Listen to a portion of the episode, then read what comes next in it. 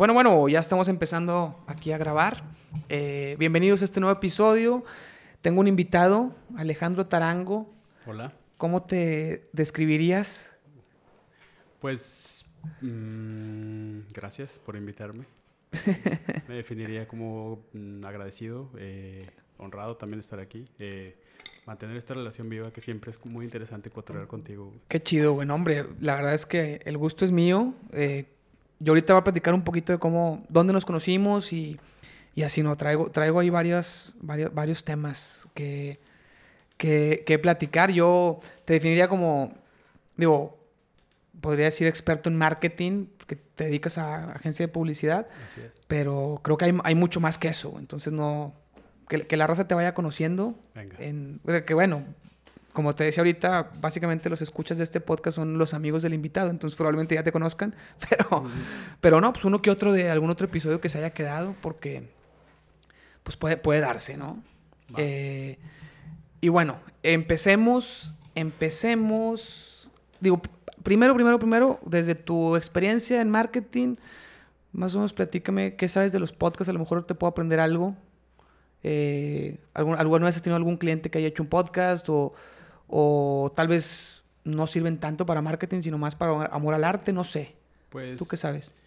yo creo que hay de los dos, ¿no? O sea, tú eres un vivo ejemplo de hacer algo por disfrute y por for the kicks, que a lo mejor quieres elevar y llevar a otro lugar. Y, y ese, como ese espíritu honesto se me hace muy valioso porque la autenticidad es básica, ¿no? Para que una marca también despegue, un proyecto, eh, no mercadológicamente, pero que tenga una amplitud y una base de fans y de escuchas que realmente estén enganchados y, y bien enamorados de tu proyecto.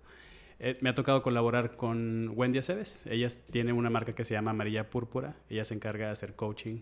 Em, tiene dos vertientes. Atiende a individuos y les da terapias uno a uno. eh, trabajo de sanación del alma. Y tiene clientes corporativos con los que hace programas de cultura organizacional. Eh, ella empezó un podcast y pues al principio era como para ella fue todo un reto personal, ¿no? Pasar también de la vergüenza de, ay, ¿quién me va a escuchar? Eh, mis papás me van a escuchar, mi familia me va a escuchar, mis amigos me van a escuchar. Y eh, parte del sendero con ella fue em, que ella misma también liberara el potencial que tienen sus palabras y su conocimiento enfocado en, en un, en un podcast junto con más personas, ¿no? Al principio ella daba la receta y eh, ahí hubo eh, por una temporada un afán explicativo o, o didáctico sobre llevar el podcast a más personas. Y empezó a hacerlo uno a uno como tú. Y creo que esa riqueza de estar rebotando y reflejando las ideas o, el criterio que está poniendo ella en la mesa y tener un, un- un loop de feedback también con, su, con, con una persona que esté ahí, experto en tema o no, eh, ha llevado a su podcast a tener una, una audiencia más, este, pues más entretenida, que a lo mejor eso es lo que ella buscaba en, como, fin, como fin último. Estas enseñanzas que yo estoy dando a través de los ojos y oídos de otra persona eh, pudiera generar mayor riqueza o profundidad sobre el tema que estamos tratando y, y eso se me hace padre. Ok, pues muy chido. Eh, ahorita eh, traigo aquí preparado más o menos unas, pues unas preguntas que pueden, pueden guiar a tema. No son tanto preguntas de entrevista, sino más, más como posibles temas a, a desarrollar. Alguno puede durar, uno- de una pregunta salir, salir, salir prácticamente todo el episodio. Pero yo tengo curiosidad de... Yo te conocí en una agencia de publicidad. Yo cuando estaba cuando estaba en la carrera, entré a R. Treviño a hacer, a hacer pues, pues prácticas, ¿no? A aprenderlo un poquito. Y ahí estabas tú, ahí te conocí. Tú tenías un poquillo más de experiencia, entraste antes y después has de ver, pues, seguido tu camino. O no, podemos decir eh, marcas. Es igual. es igual. No hay pedo. No. Ok. Eh, platícame cómo empezaste con todo este tema de en agencias de publicidad. Ahorita te cuento yo un poquito mi experiencia ahí, cuando te conocí, cómo viví yo esa experiencia. A lo mejor nunca te la he platicado y qué me enseñó, ¿no? Va, sí, prefiero. Primero Y- yo, primero yo. no te creas. El, en junio del 2006 eh, yo entré a Rubén Treviño a hacer prácticas. Yo estaba estudiando mercadotecnia, el último año de mercadotecnia em, en el TEC de Monterrey. Entré a prácticas ahí por recomendación de Adriana Carranza, que era la directora de carrera. Y me encantó. Eh, había muchísima gente. Había ido a otra entrevista con, con Giorgio, Giorgio Di eh, tenía su agencia de BP. Había tres o cuatro personas muy enfocadas. Y después fui a Rubén Treviño y vi, no sé, la cantidad de personas. Dije, esto va a ser un pachangón. Mejor voy a entrar acá. Y se me hace que voy a aprovechar mejor mis prácticas. Para diciembre ya me había graduado y ya se me había ofrecido un puesto de redactor. Y estuve en redacción dos años. Conocí muy buenos amigos que hasta la fecha conservo. Y luego me moví a cuentas. Y en cuentas, esos dos años, eh, empecé a agarrar mucho criterio de qué, qué, comprendía una agencia, ¿no? O sea, estar en redacción a lo mejor te daba un, un enfoque sobre el, producto que vende la agencia y estar en cuentas te da la magnitud de ver cómo todas las piezas están embonando y terminan un resultado y pues eres un embudo, eres el primer filtro con el cliente y el último eslabón en la cadena de entrega de, de, de creatividad o de cualquier producto derivado de la agencia. Entonces er, er, es una posición muy afortunada si la sabes disfrutar. Y si no, es un infierno en vida. Entonces, cuando yo empecé, eh, agarré unos kilos que no me he quitado todavía. Eh, de, de, peso? De peso. ¿Por el eh, estrés o qué? Porque sí, era algo que yo no estaba acostumbrado a, a tener, pero también el, fue buen entrenamiento en, tanto que proveer algo de liderazgo al equipo creativo y al mismo tiempo entrarle a los chingazos con el cliente. Y eso se me hace que te curte... Mmm, una herramienta útil para, para interacciones posteriores cuando quieres hacer cualquier tipo de negociación como comprar un coche, rentar un DEPA, comprar muebles. Eh, esa herramienta de, estar en, recibiendo no, o no me gustó, o me encantó, o eh, está la chingada, o es para ayer. Ese tipo de interacciones también van curtiendo un poco el carácter de que, pues, sí, yo, yo tenía la firme creencia que todo el trabajo que hacemos en la agencia era chingón. Y recibir uno, pues es como de entrada shock y luego entra la gracia de poder, pues mira, a lo mejor me falta explicarte esto o me gustaría que vinieras a junta o qué es lo que no te gustó, o tener otro tipo de herramientas para recibir feedback y ir también empujando, pues es ver al cliente como parte del equipo versus ver al cliente como el enemigo que hay que convencer. Eh, estuve ahí dos años, empezaron a ver proyectos freelance por fuera, buenos, y en junio, julio del 2010, eh, decidí salirme y montar Analog, que es mi estudio. Estamos migrando hacia una consultoría de marcas que tenga, que vele por las relaciones marca-audiencia, ¿no? Entonces, muy, muy orientados al Human Centered Design y eh, el enfoque que tiene la agencia es, es proveer de la, de la, mejor calidad en la relación marca-cliente. Eh, en ese sentido hay mucha hay mucho trabajo que se puede desarrollar, que no necesariamente es creativo y, y que por, por, complementariedad es analítico, como circuitos de compra, modelos de negocio, eh, desarrollo de propuestas de valor, eh, etc.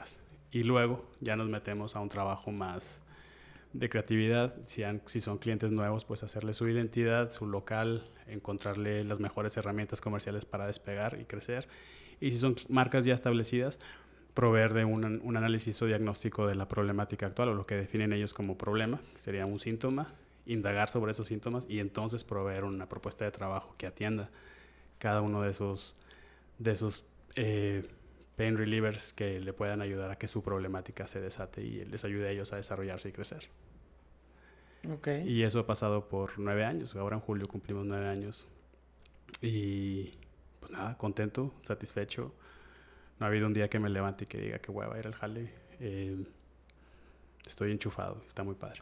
Ok. Te platico un poquito yo cómo viví yo esa, esa parte, pues en la agencia, eh, cuando te conocí. Yo entré a la carrera con, ese, con el sueño de trabajar en una agencia de publicidad. O sea, para eso estudié lo que estudié. Yo estudié comunicación con concentración en publicidad. O sea, era como el sueño. Llegar, llegar a una agencia en redacción era, era como el objetivo final de, de mi carrera profesional. Entonces, por ahí no me acuerdo cómo llegué a, a, R. Treviño y cuando yo entro ya no estaba como cuando tú entraste, tú ya estabas en cuentas y ya no estaba la cantidad de gente ni la cantidad de clientes que estaban, a mí me platicaban los, como los años este, gloriosos, ¿no? De, de, de, ahí, que era, había una alberca, una cancha de básquet, y yo decía, no, pues aquí ha de estar con madre, te las has de pasar, este, pues digo, jalando, pero para desarrollar la creatividad, pues haciendo, haciendo cosas, ¿no? Y yo llego era, eran, pues eran prácticas no pagadas, como muchos empiezan, pero yo estaba en una situación económica difícil porque estaba estudiando, trabajando ahí y batallaba yo para la gasolina, para que me dieran lana.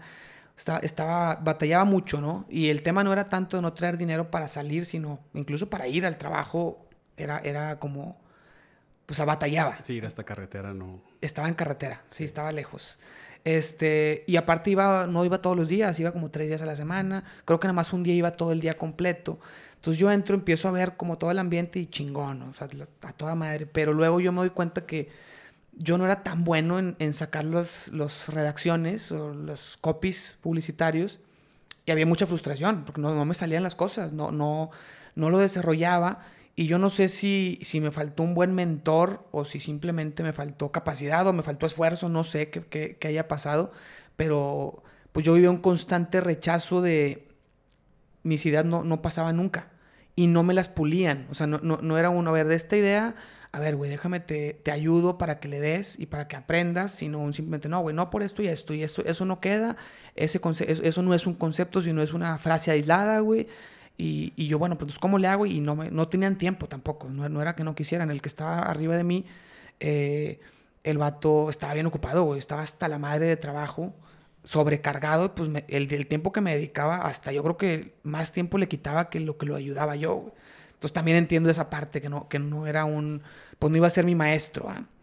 eh, y ahí de repente, como tú estabas en cuentas, de repente bajabas al área de, de pues de redacción o de creatividad.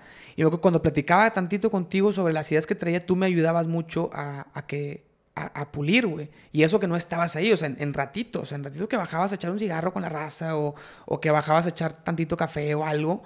Y, y me, pues yo por eso te, te aprecié mucho desde, desde, ahí, porque, porque en, en momentos yo rebotaba contigo alguna idea que traía, oye, güey, traigo esta idea, pero no sé, y, y, me, y me dabas guía. O sea, me dabas, no, güey, esa no por esto, pero me alcanzabas a, explicar un poquito. Y yo dije, se me hace que si hubiéramos estado en aquella época cuando tú entrabas, a que había más escuela, o sea, que había más tiempo de los jefes o de los líderes o de los redactores, no sé, para entrenar al, al trainee, yo creo que a lo mejor me hubiera ido muy bien.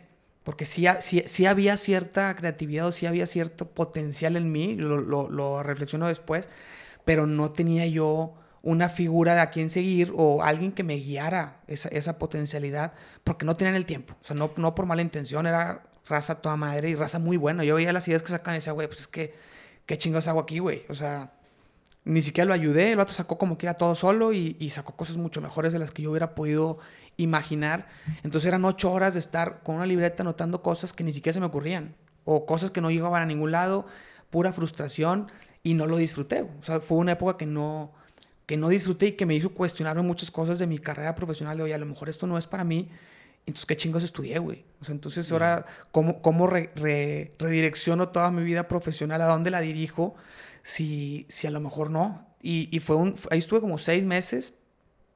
Después, pues bueno, esa fue la historia. Tú, tú estuviste en, en cuentas mientras yo estuve ahí y nos decías que no estaba tan chido. Dices, no, no está tan chido. Ya después a lo mejor lo que aprendiste te llevó a otro lado, pero en ese momento yo me acuerdo que dices, no, hombre, güey, sí está bien gacho, güey, cuenta. La verdad, sí.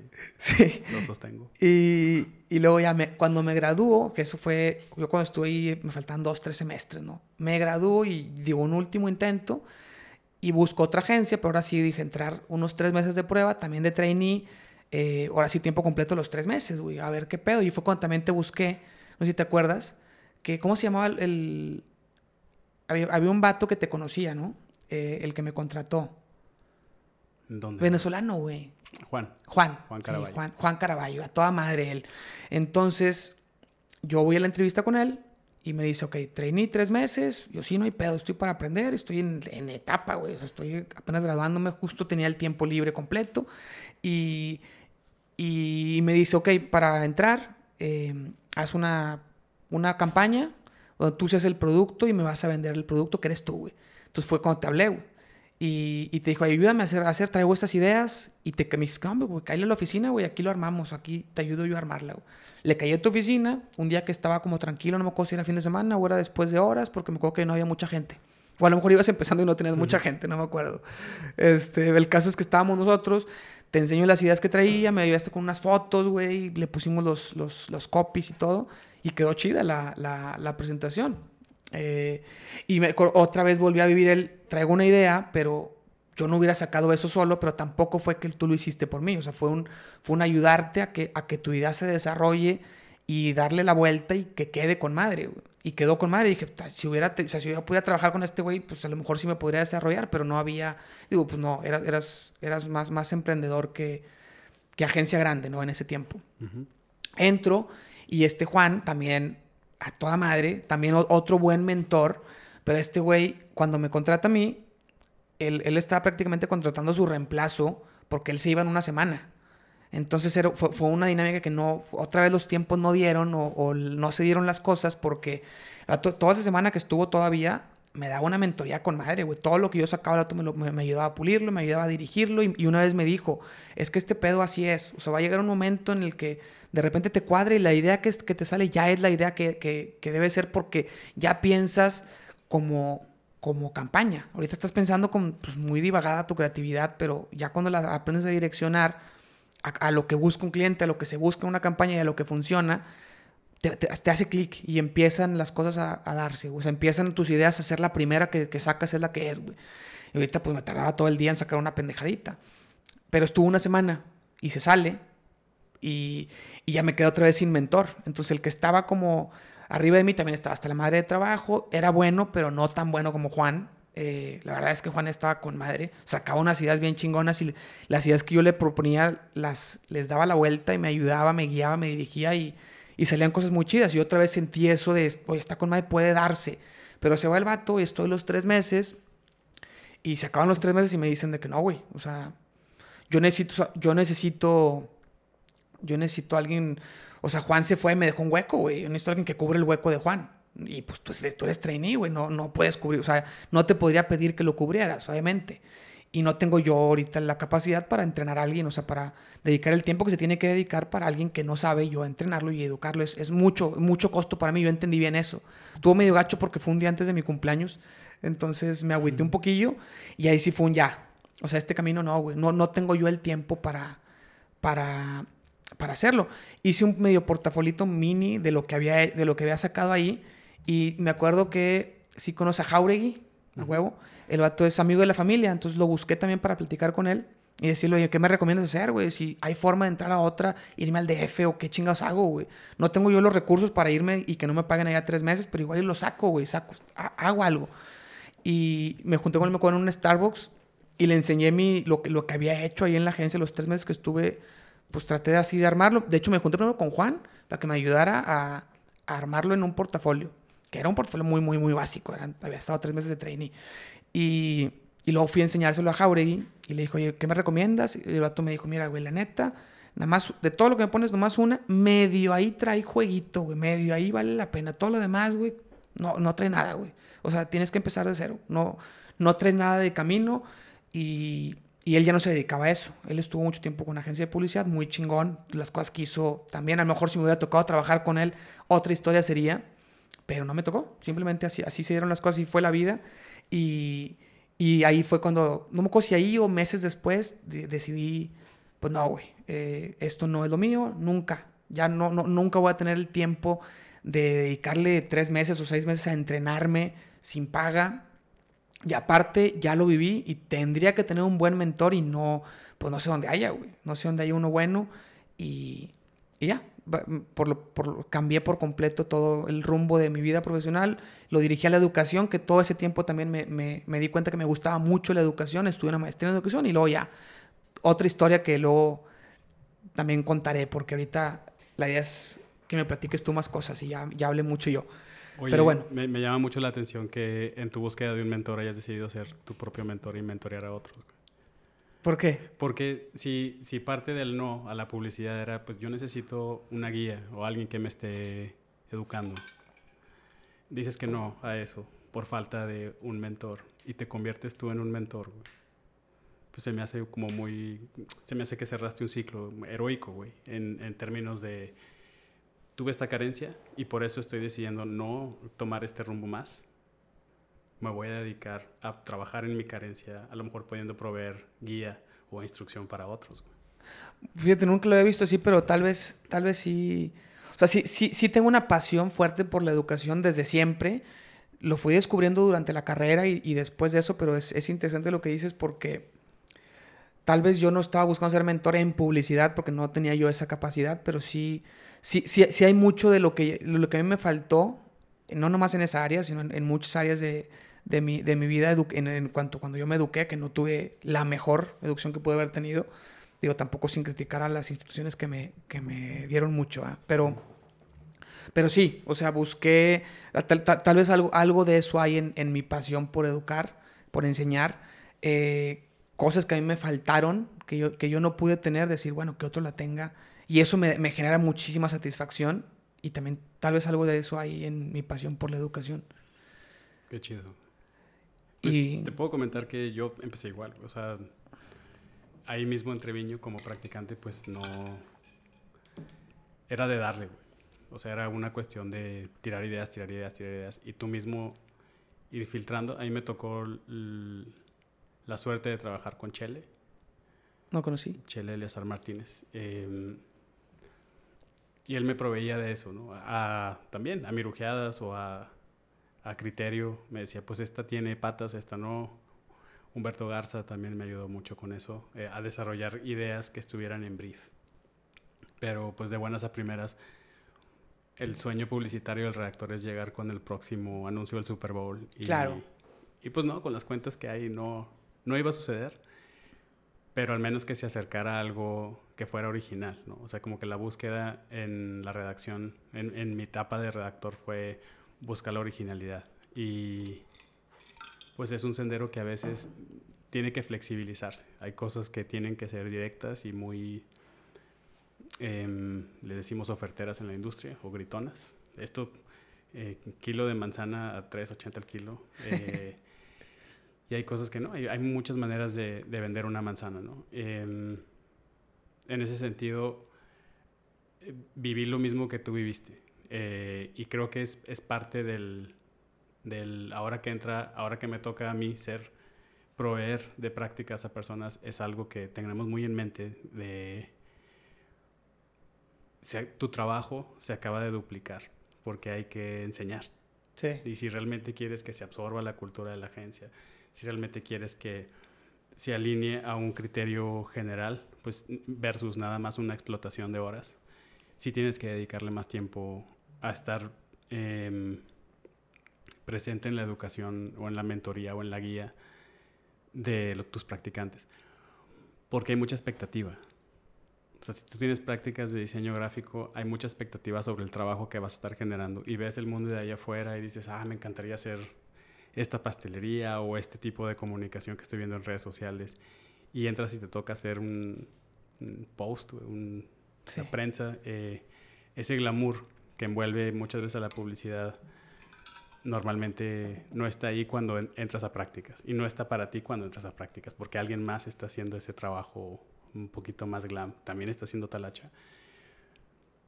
Pero ese desencanto tendría que ser mejor abordado por los líderes, ¿sí? Para, para poder explicar de, bueno, vienes con una idea y una expectativa de qué es la publicidad, de qué es el trabajo de diseño gráfico. Mira, güey, en, el mundo real es así, hay cosas que no son glam y hay cosas que sí, claro. Eh, tú vas a ir metiendo el, el el input que traigas como creativo, pero al mismo tiempo las prácticas es eso, ¿no? Practicar, practicar, practicar, hasta llegar a un a que tu práctica ya tenga cierto nivel de, de calidad. Pero si no explicamos desde la desmitificación del nombre prácticas y nomás estamos esperando como líderes que hagan el trabajo que nadie más quiere hacer, vamos, la llevamos perdida y echamos a perder personas, güey. Porque esa expectativa se convierte en el peor escenario de la expectativa al grado de renunciar al grado de decir, chingado, esto no es, esto no es lo que yo traía en mente. Y no es, pero no significa que no puedas llegar ahí, sino que es, es, es, Eh, es trabajo de los que estamos adentro de las agencias o que tenemos un poco más de tiempo en las agencias, un año, dos años, tres años, tratar de guiar o tratar de suavizar esa expectativa con mundo real. No todos los anuncios de tele, mm, muy pocas agencias hacen los anuncios que nos gustan. Sí. Entonces, eh, si estás escogiendo a una agencia, también tienes que, tienes que estar muy consciente de que hay un puente entre el anuncio que te hizo involucrarte en la publicidad y los anuncios que están en tu, en tu era y que tú puedes también generar.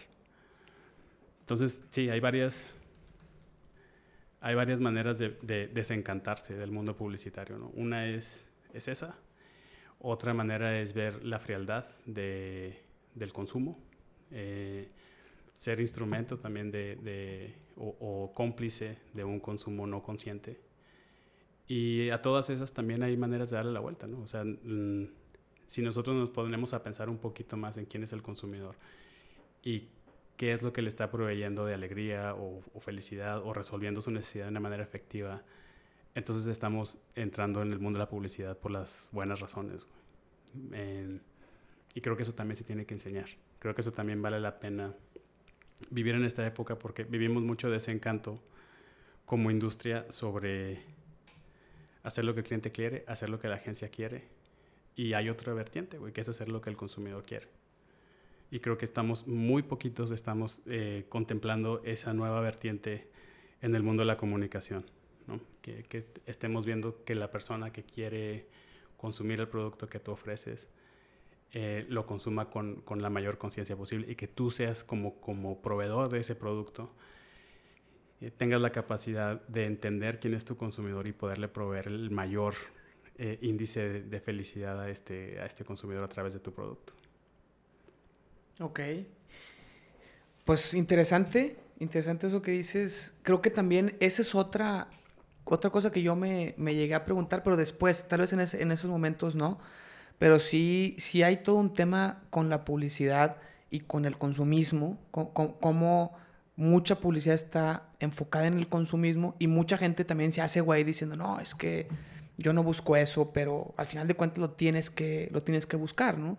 Tienes que buscar que la, que la empresa venda más y muchos utilizan manipulaciones psicológicas para que el consumidor simplemente consuma y, y no te importa si, si, el consumidor es, le hace bien o no, solamente que consuma. Y ahora que me platicas eso, digo, me gustaría que profundizaras un poquito cómo le haces para pensar en el consumidor y, y pensar en que no consuma por consumir, ¿no? Que realmente le genere un beneficio, porque es muy, muy difícil de controlar, oye, consume, pero tampoco de más, güey, porque de más te vas, te vas a joder. Digo, la cerveza pone, le evita el exceso ahí por, por ley, pero no, obviamente no buscan eso con la comunicación. Claro. Entonces, ¿cómo, cómo, cómo algún caso que hayas logrado o que hayas, que hayas pensado en el, en el consumidor y decir, este producto le va a servir para esto y quiero comunicar el beneficio. Pues hay tres escuelas de pensamiento eh, que, apoyan esta, esta nueva manera de ver al consumidor. Una es eh, capitalismo consciente. Es todo un tratado sobre consumir con responsabilidad. Y de aquí se desprende otra que es el, minimalismo, ¿no? O sea, un consumo esencial de las necesidades que yo tenga, que se desprende ahí, ahí otras cosas como orgánicos o cero, cero waste, etcétera. Y otra que a nosotros nos hace mucho sentido es el Human Centered Design, ¿no? o sea, poder diseñar en función de quién versus eh, estar orientados al producto y vender un producto, sino hacer que el consumidor compre, pensando en sus verdaderas eh, motivaciones, necesidades. Eh, la manera en la que nosotros abordamos estos, estos tres principios es haciendo investigación de mercado. Entonces, el, con las investigaciones nosotros podemos describir motivadores de compra, podemos eh, descubrir cuánto están dispuestos a gastar en entretenimiento, en comida, en, lo que sea que se esté investigando, eh, y factores eh, demográficos como esos, o edades, concentraciones de mercado, concentraciones dentro de una ciudad, donde, dónde están esos consumidores dentro de una ciudad, y también factores psicográficos, qué están pensando, cuáles son sus deseos y motivaciones, qué otras eh, marcas consumen, qué tipo de ideología, a qué tipo de ideología se inclinan. Y esa información, si, si, si La marca está muy consciente de quiénes son sus consumidores, porque no nomás hay uno, siempre hay varios perfiles. Ellos pueden adaptar la manera en la que hacen su producto, empacan su producto, distribuyen su producto, comunican su producto y se logra una mejor empatía. Entonces los corporativos quieren vender más, ¿no? Están ahí para el profit. Y nosotros creemos que hay dos tipos de, de utilidad. Una utilidad monetaria, que es inmediata, es transaccional. Vendo esto, compro esto. Y hay una utilidad emocional. Entonces, y que genera, no, no está presente en el, en el, corto plazo, pero se empieza a desarrollar en el mediano plazo como mayor fidelidad. Entonces, las, las mejores expresiones de estas tres eh, escuelas de pensamiento están en los productos de los mercaditos. ¿no? Ahora hay muchas expresiones de tener como un, un mercado donde puedes ver productos, la mayoría son orgánicos o artesanías, em, que están entendiendo a quién le quieren comprar o hay una alta empatía de como a mí me gusta esto, voy a ponerme a producir esto para la gente que conecte conmigo. En una escala muy inferior, hacer un jabón eh, de romero contra un Dove, pues Dove tiene muchísimos más puntos de venta, pero a lo mejor el, jabón de romero que hace tu prima Mariana eh, es mejor para ti por muchas otras razones. Y necesitaría esa escala para llegar a la mayor cantidad de gente posible, con los mejores beneficios posibles. O compramos champú de 50 pesos.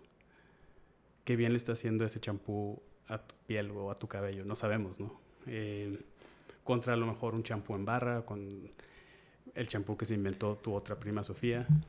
Y, y ese, e, ese tipo de expresiones son, son más, volviendo al tema de la honestidad, eh, conectan con poquitas personas. Y esa escala también es, es beneficiosa. Esa microeconomía que estamos generando en las comunidades está correspondiendo a necesidades de verdad. Y cuando puedes hacer, cuando lo logras contemplar como corporativo, puedes extender o puedes innovar en tu manera de, de, tener nuevas líneas de productos y al mismo tiempo aprender de que esa sensación de comunidad tú la pudieras desarrollar si tan solo entendieras quién te está consumiendo. Es, es una premisa muy, muy lógica, ¿no? Em, pero hay que abrir la puerta a que hay utilidad emocional. Sí, sí, sí. Sí, contra utilidad monetaria transaccional.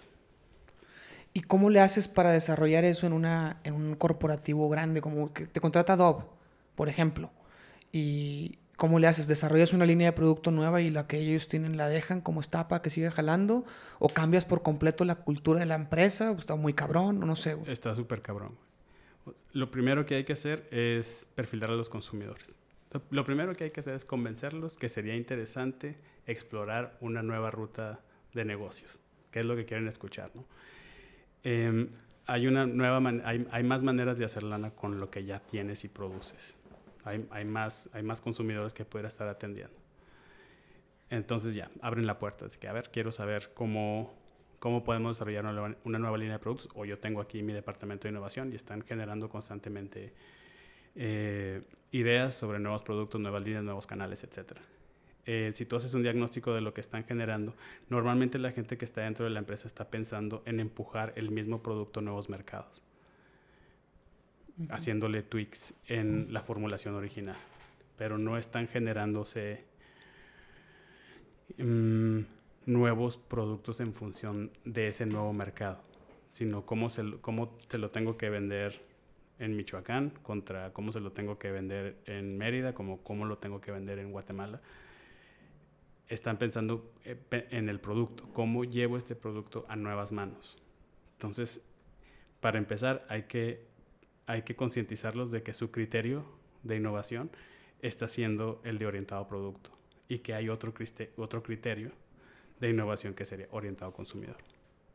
el mismo consumidor de tu jabón te puede estar consumiendo un champú o te puede estar consumiendo otro jabón. Sí. Entonces tu mismo mercado te puede consumir dos veces. Eh, y esas son a veces eh, ideas que, eh, y, la ingeniería, que normalmente el equipo de innovación está compuesto por, por ingenieros, no les permite ver el lado de las humanidades, al menos que sea entregado con el método científico, y eso es, adivinaste, una investigación de mercado. Y hay que llegar con ellos con esa propuesta. Ok, investiguemos a tus consumidores actuales y veamos si realmente lo que tú estás empujando como producto es lo que ellos están necesitando o queriendo. Normalmente sucede es que se escoge por disponibilidad. Es el que está en el HIV, es el que está en el Soriana, es el que está cerca de mi casa, es el que está en el Oxxo. Em, esa accesibilidad a veces hace que uno u otro producto sea destacado, no necesariamente porque sea el mejor jabón, sino es porque el que está disponible. Hay otras variantes, hay muchas variantes de precio, eh, presentación, tamaño, etcétera. Y con una investigación de mercados tú puedes empezar a cambiar un poco la ideología de este departamento y involucrando a mercadotecnia en que las necesidades de las personas puedan no ser las que tú estás creyendo que estás satisfaciendo con tu producto. Claro, le pegarás a lo mejor a precio. Es más barato comprarle un jabón Adobe que a, tu prima Mariana que hace jabones. Es, más, es más barato comprarle un, un champú, un desodorante Adobe que a tu prima Sofía que hace desodorantes orgánicos y que a lo mejor no son tan efectivos como el antiperspirante Dove para hombres, etcétera. Aquí el, la, primera cosa que tu cliente tiene que comprarte es un cambio es una perspectiva. Si yo empujo producto a ciertos clientes, ¿quiénes sí son mis clientes y qué quieren? Y en, e, en, esa, en esa línea de pensamiento empieza a haber muchas maneras de identificar patrones de consumo eh, vía un Customer Journey. Eh, hay maneras de identificar eh, insights o deseos o patrones, de, patrones psicológicos de conducta que estén decidiendo comprar. A mí me encantaría que el Dove fuera, no sé qué, hay gente que parte el jabón en dos, hay gente que tiene diferentes dinámicas de cómo hace el uso de este jabón famoso de Dove, eh, pudiendo a través de esas dinámicas y esos comportamientos preferir otra cosa si estuviera disponible para ellos. Entonces, la, indagación sobre, sobre tu producto pudiera estar determinando nuevos, nuevas áreas de, nuevas áreas, nuevas puntas creativas de innovación, pensando en aromas, pensando en ingredientes, pensando en es que me seca, entonces tengo que comprar crema. Cosas que no está haciendo el, corporativo, pensándolo en, función de su consumidor. Y estos análisis generan para ellos una visión complementaria a empujar un producto, entendiendo, o eh, entendiendo quién es su consumidor, y eso puede permitir nuevas, nuevas líneas de pensamiento para nuevos ingredientes, nuevas presentaciones, eh, nuevos empaques, em, nueva manera de comunicarlo, eh, hacer pilotos sobre nuevas líneas de, producto y desmitificando el hecho de que el mismo jabón le gusta a todos al mismo tiempo se genera una valentía en pues, el, la piel de, de, los hombres y mujeres de Michoacán no, es, no tiene el mismo grado de humedad que la gente o de lubricación natural que tiene la gente que está en Mérida con un clima más, más húmedo, un grado de, de humedad en el ambiente mayor. Desde esas pendejadas eh, ya tienes dos productos diferentes o tienes la, la posibilidad de generar una alternativa más adecuada a las, necesidades reales o a, las, a los comportamientos reales de un consumidor. Y con esas premisas, cuando tienes esa apertura a, nuevas ideas o nuevos, a pensar en el consumidor primero, entonces es donde hay entrada para hacer toda una consultoría. ¿Y cómo, cómo es un estudio de mercado? Yo me, digo, me viene a la mente, a lo mejor a alguien que lo está escuchando también le viene a la mente un, un ¿cómo se llama? Focus group. Y investigar en Google, pero ¿Qué más? ¿Qué más haces? Hay muchos. O sea, hay, hay estudios de mercado eh, persona a persona, encuestas, que todavía existen las encuestas. Eh, existen todos los grupos de, conocimiento profundo como entrevistas profundas, focus groups. Eh, hay otro tipo de investigaciones más etnográficas que tienen otros métodos como shadowing, que es estar documentando la vida de una persona un, día a día de una misma persona utilizando lo que quieres investigar. Y las otras son, em, ¿cómo se llaman? que no se llaman monetarias, pero están muy orientadas en índices de venta, o investigaciones en índices de venta. Si yo tengo un producto nacional y están consumiéndome en Distrito Federal o en Ciudad de México más, pues es obvio porque hay más cantidad de personas. Pero si un, un lunar como ese existe en Durango, es muy interesante saber por qué está sucediendo eso. ¿no? ahí se combinan. No hay una investigación que normalmente cheque un solo aspecto, ya sea demográfico. Demográfico significa hombres entre 25 y 30 años que eh, estén trabajando en una planta eh, o en una maquiladora. ¿No? Eso sería muy demográfico, fácil de, observar. Hay otros estudios psicográficos que para los que sirve un focus group. Por ejemplo, es identificar valores más, más cálidos, ¿no? más, más en, en, función de emoción, más en función de insight, más en función de percepción, más en función de, pues yo pienso, siento, creo. Y esos indicadores van generando también tendencias. Y hay, obviamente, ahora eh, maneras de hacer investigación de mercado basado en datos y en comportamientos online. Entonces, esos también generan muy buenos indicadores de comportamiento, que es lo que sí quieres ver. ¿no? O sea, un, normalmente un entrevistado, un encuestado, va a tratar de enmarcarse en un punto más favorable. Y lo que quieres realmente constatar es que eso que dijo está realmente sucediendo. Y esa consistencia la consigues, ahora se consigue muy, muy fidedigna con Big Data o con Small Data y también con, con estudios etnográficos, porque están analizando el comportamiento real. Entonces, yo, yo puedo decir que me encanta el jabón, pero lo uso eh, a lo mejor dos veces por semana. Sí.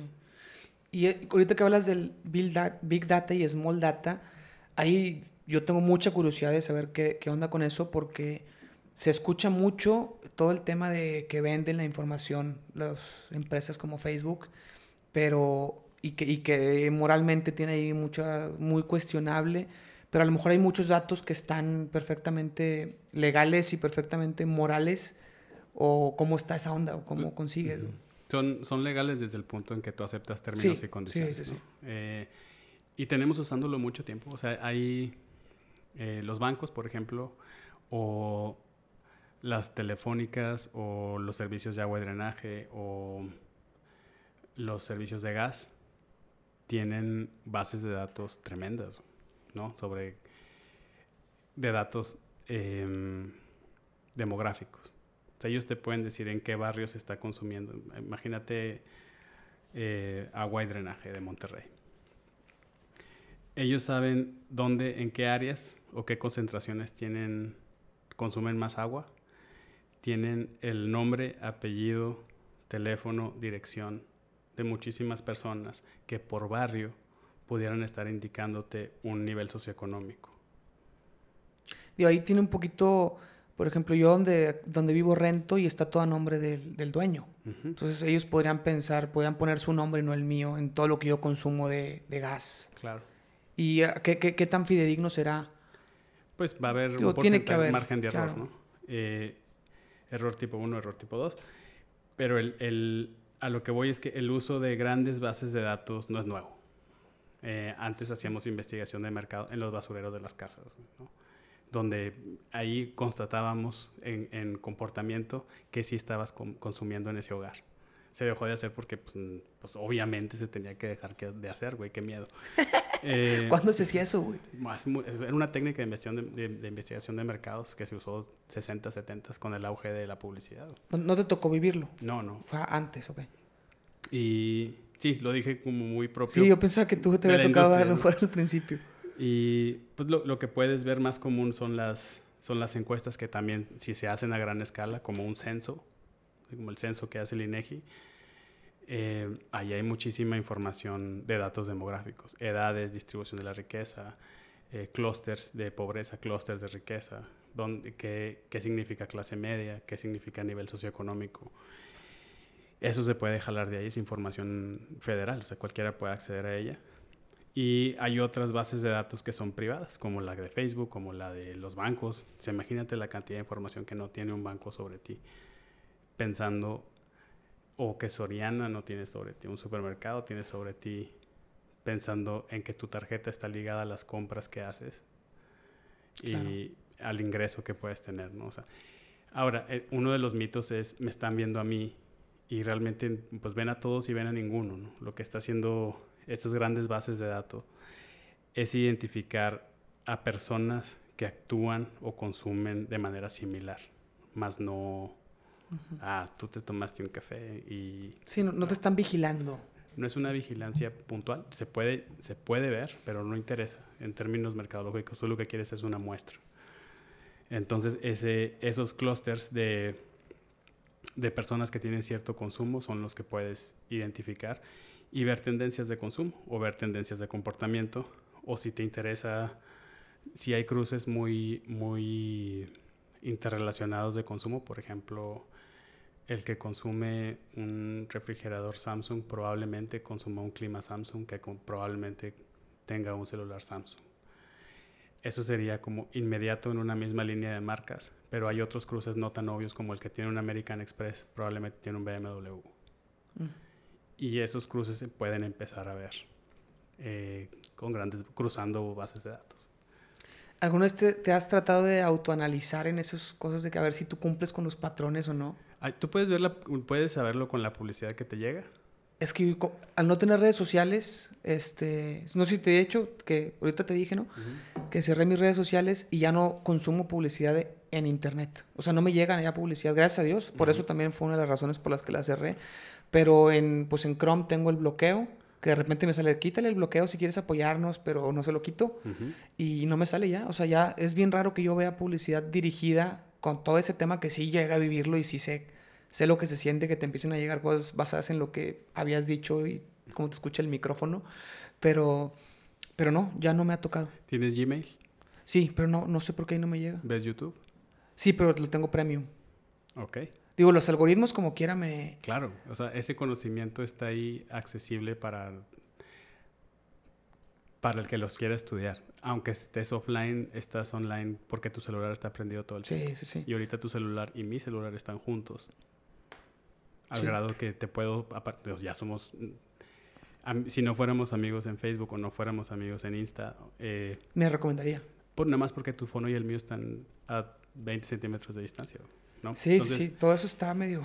todos sabemos, podemos saber eh, todo tu recorrido del día. Sí, sí, eh, pues Google ya te propone, ya sabe que vas al trabajo, ya sé que vas a tu casa cuando... Por, por, simples patrones, aunque no le pongas que vas a ir. Ese análisis de patrones es una investigación de mercados llevada a behavioral o dynamics. Y ahora está en, muy en tendencia eh, predictive marketing. Entonces, dados tus patrones de consumo, te puedo predecir qué vas a querer hacer el viernes. Que vas a, Rappi lo tiene eh, bien, Amazon lo tiene increíblemente bien, bien diseñado. Obvio, es annoying que esté, checaste un scooter eh, eléctrico para moverte y a donde te muevas en internet te va a estar apareciendo vía remarketing o retargeting. Eh, no está chido, right? Pero son las maneras rudimentarias o rupestres de aprovechar estos, este análisis de datos. Hay una manera más, más humana de hacer este trabajo, ¿no? Pero llegaremos ahí sin duda porque lo que prevalece es la emoción, no tanto el compra ahora, eh, te hago un 10% de descuento, sino cómo ese scooter va a hacer mi vida más chida.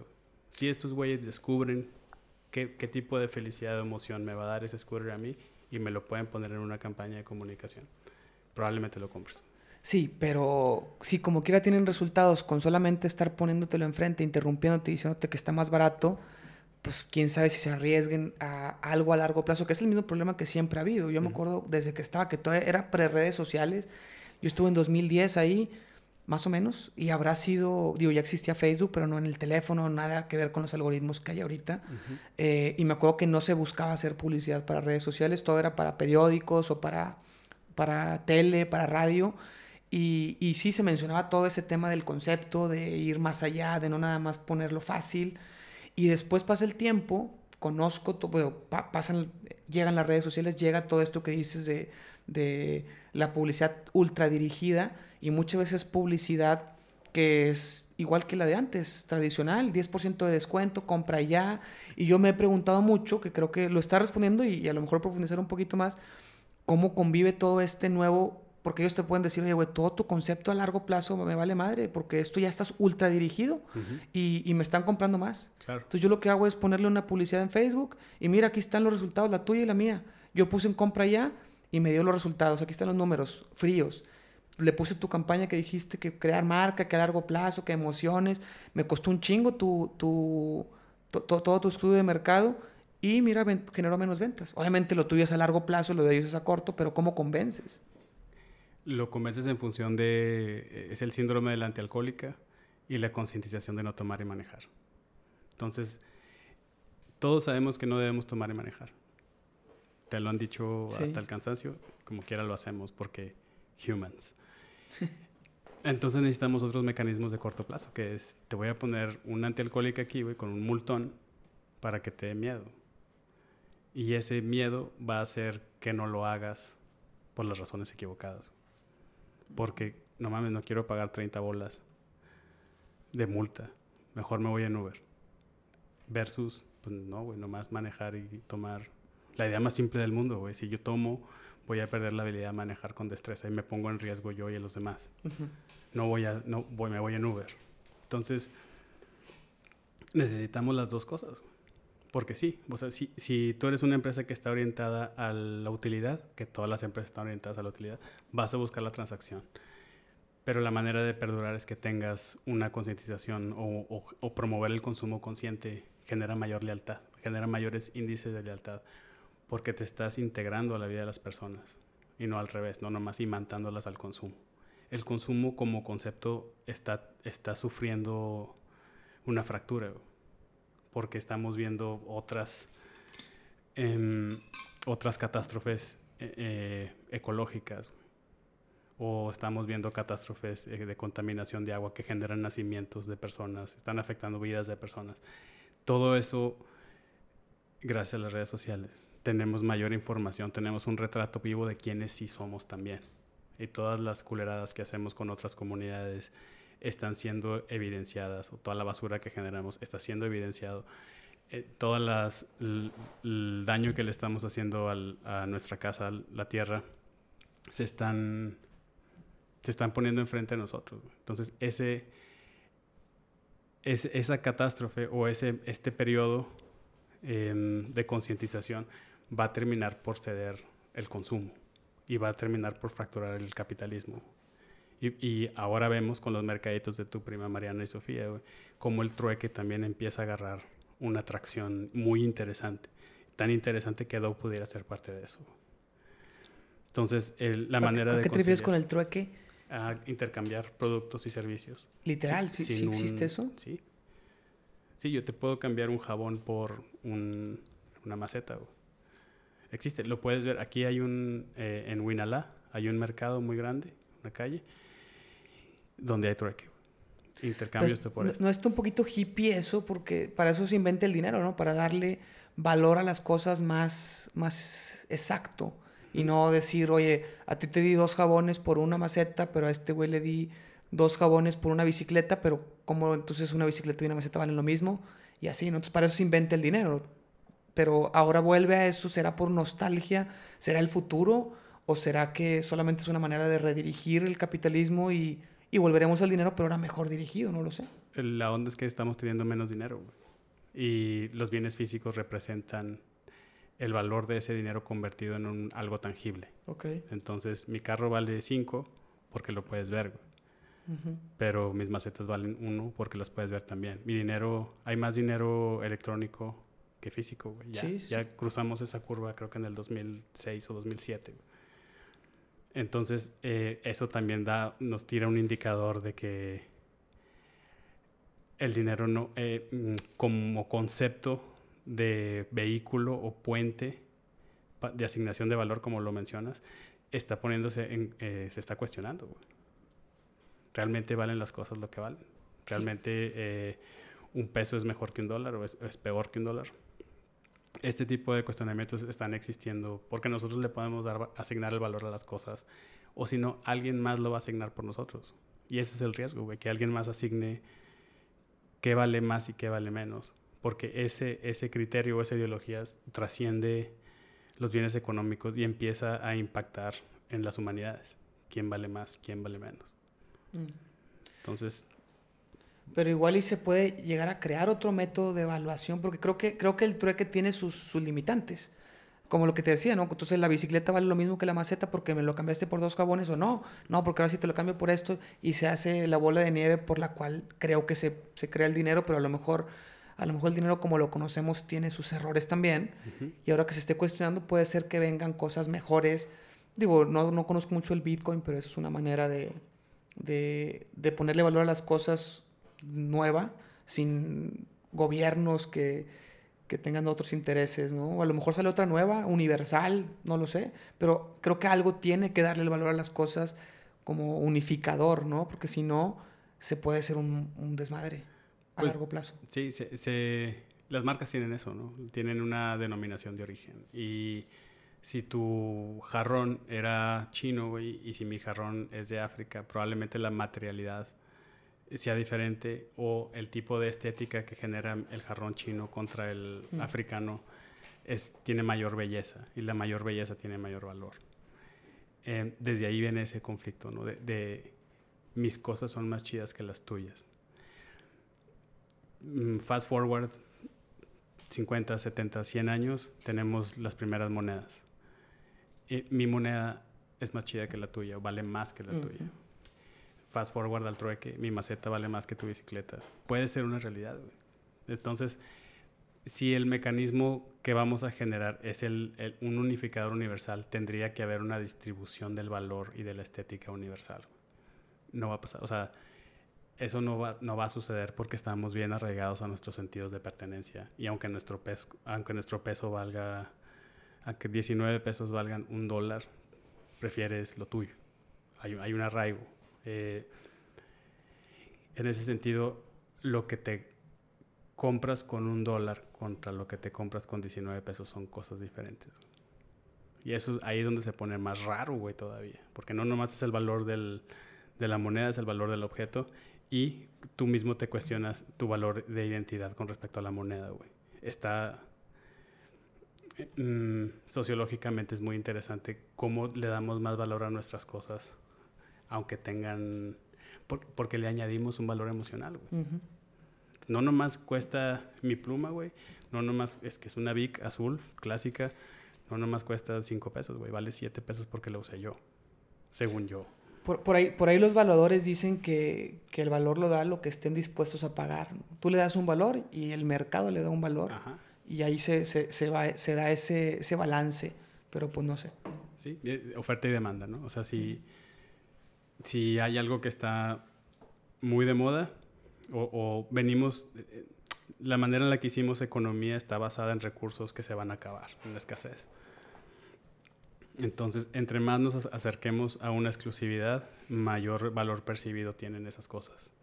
entre, entre, más raro sea, como un diamante, que no es raro, eh, más valor le damos a esas cosas. ¿sí? Eh, ahora, hemos, hicimos un hack, güey, a las cosas que cuestan más caras, les damos más valor, aunque no, aunque el costo de, esa, de ese producto sea inferior al valor de mercado. Sí, también hay mucho, mucho tema psicológico en el marketing que, se, que se le da, por ejemplo, a Apple, ¿no? Que sí, claro. Cuesta caro, por, no, no porque cueste caro fabricarlo, sino por lo que asocias con la marca y porque lo han hecho así para buscar un nicho aspiracional, etcétera. De, de, identidad y, y, muchas más cosas. ¿Cómo andas de tiempo? Estoy bien. ¿Andas bien? Podemos seguir leando si quieres. Ok, ok. Este, traigo otros dos, dos cositas que, que, desarrollar. Te digo, te digo las dos y eliges cuál primero o si solo una alcanzaremos o le doy de una por una. Como tú quieres. Vamos a darle las dos. Ok. Pues bueno, la, la, la, primera, la primera nomás ahorita me platicaste un poquito de tu trayectoria en, en laboral, ¿no? Me gustaría que profundizaras un poquillo en tu emprendimiento, todo lo que has vivido en estos nueve años, desde que empezaste, por qué la empezaste, cómo has evolucionado. A lo mejor cosas ya las cubriste con, con opiniones, pero a lo mejor dedicarle un poquito a eso. Me interesaría. Pues mm,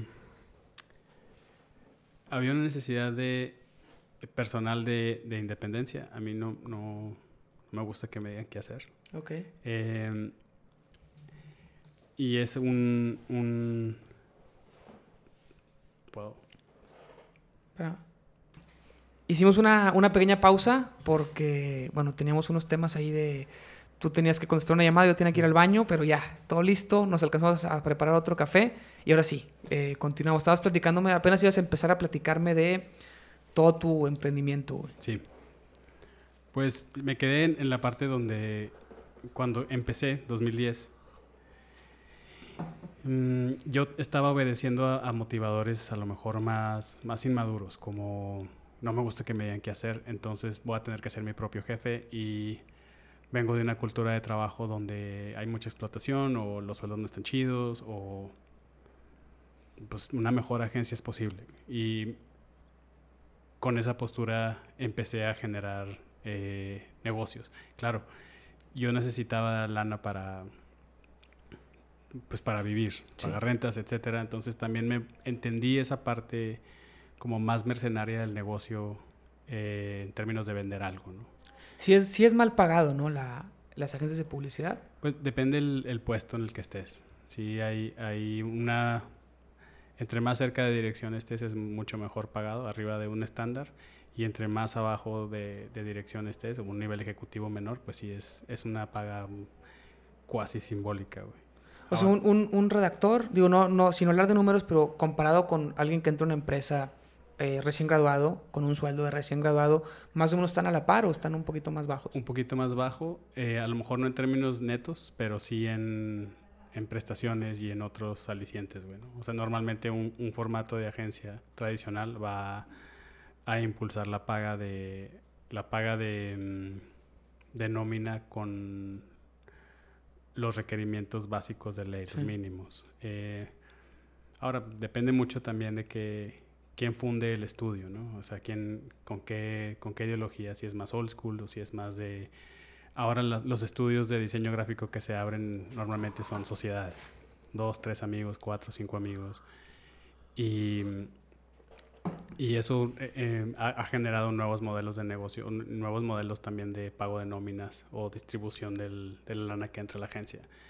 Ahora hay muchos estudios nuevos que están operando desde casas, o no tienen gastos, eh, los líderes no tienen gastos fuertes para sobrevivir pueden estar trabajando en un espacio comunitario, pueden estar trabajando ah, remotamente, etcétera. O sea, pero lo generalizado es que la industria hay, están emergiendo demasiados competidores en estudios de diseño gráfico y esos están generando nuevos esquemas y modelos operativos para que lo que están cobrando sus clientes rinda y formatos a lo mejor de, un, de una agencia como la mía que tiene un, un local o tiene un esquema de empleo, eh, equipos propios, etcétera, eh, pues tiene otro, un overhead y fijos más, más fuertes. Pero eso pasó mucho tiempo después, ¿no? Al principio era más como mm, eh, la lucha de conseguir clientes y lana. Y la ideología la tuve que dejar un poquito de lado pensando en que pues era, era vender o era pasar pasar hambre, no literal, pero sí. Sí, simbólicamente. Em, entonces, eh, al año, platiqué con el que había sido, platiqué con un muy buen amigo mío y el que había sido mi jefe en Treviño y decidimos emprender una sociedad.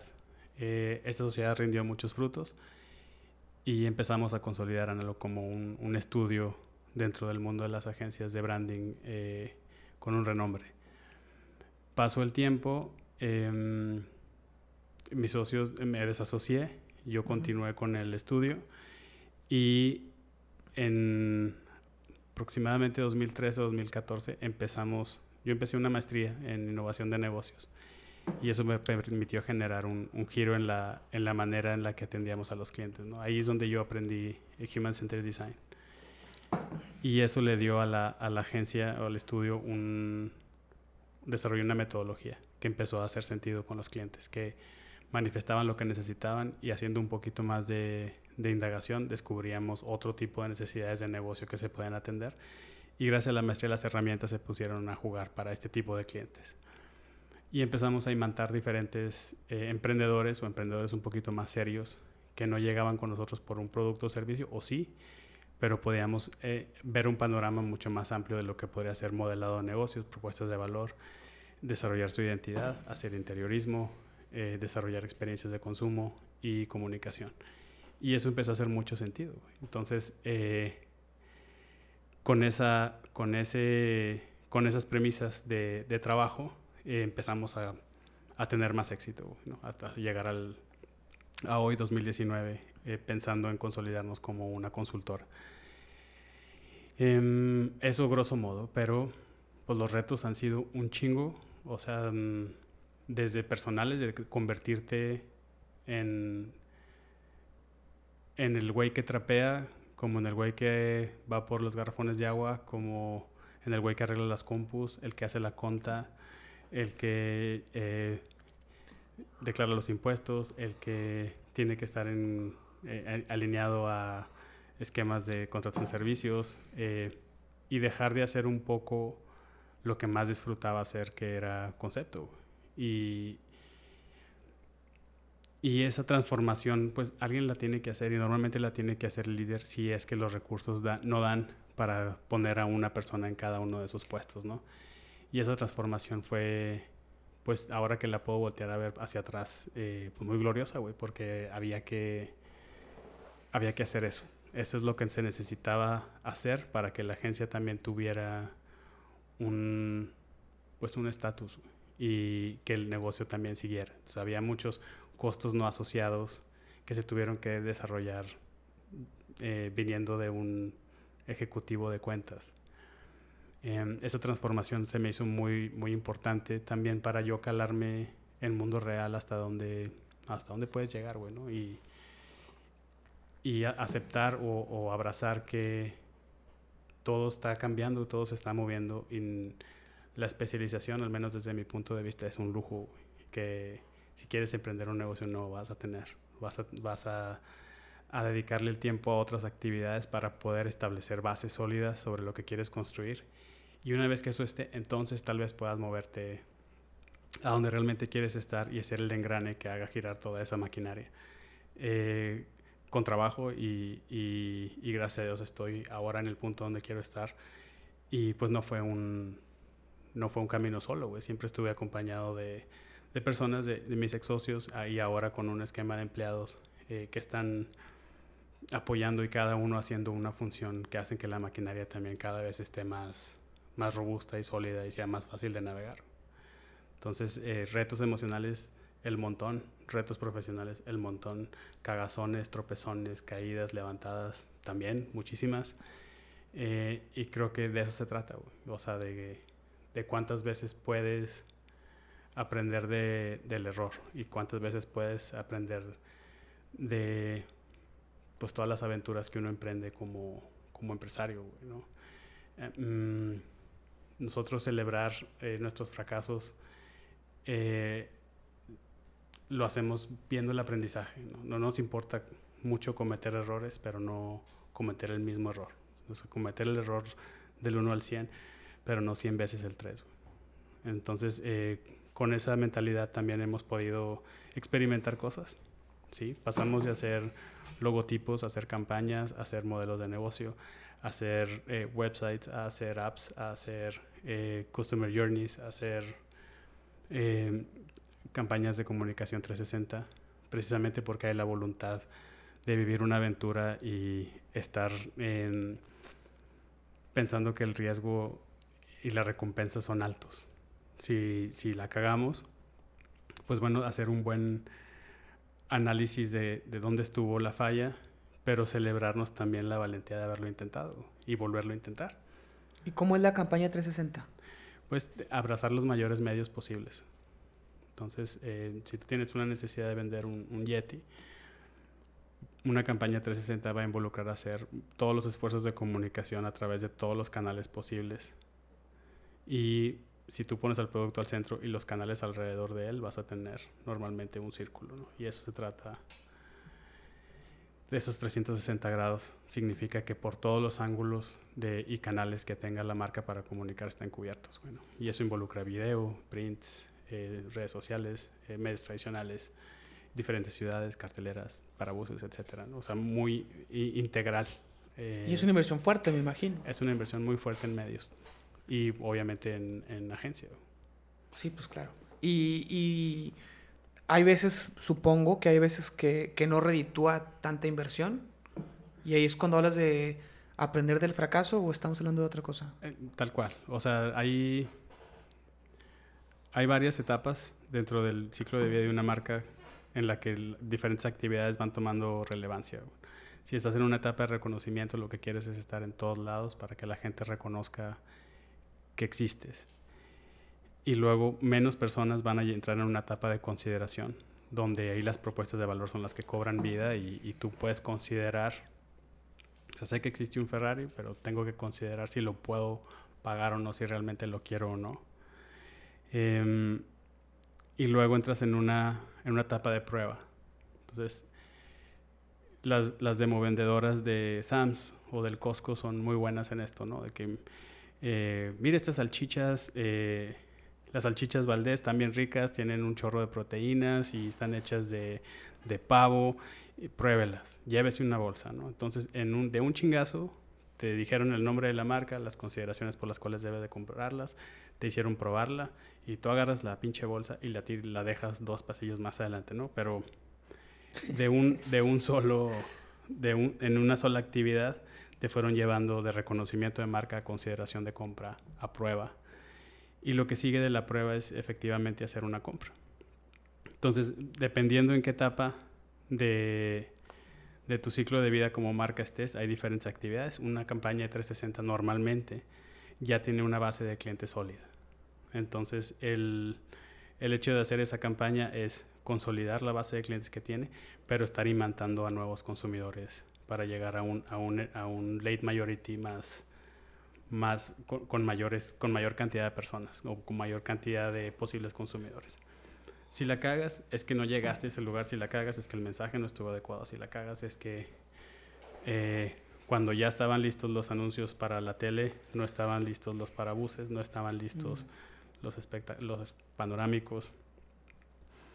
Y a ese tipo de cagazón pudiéramos estar, estarme refiriendo. ¿no? Y es una cagazón conjunta. Nosotros también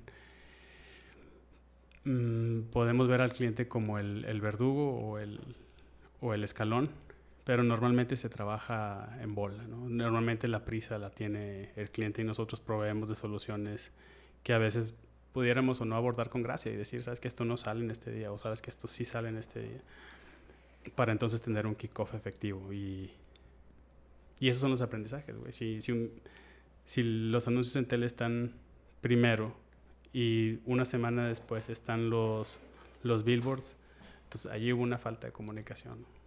Entonces, preferible retrasar uno para sí, porque luego todo, toda la campaña, toda la idea de la campaña no se puede ejecutar bien, ¿no?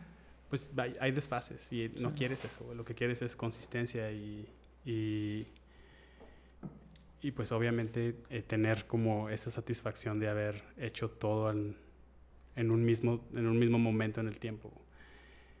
Eh, esa, esa, cagazón podría ser algo en lo que se aprende y que al, al, al momento siguiente se pueda llevar a, tu cliente a decirle, sabes qué, güey, esperémonos una semana para estar todos alineados al mismo tiempo o corramos este riesgo con conciencia.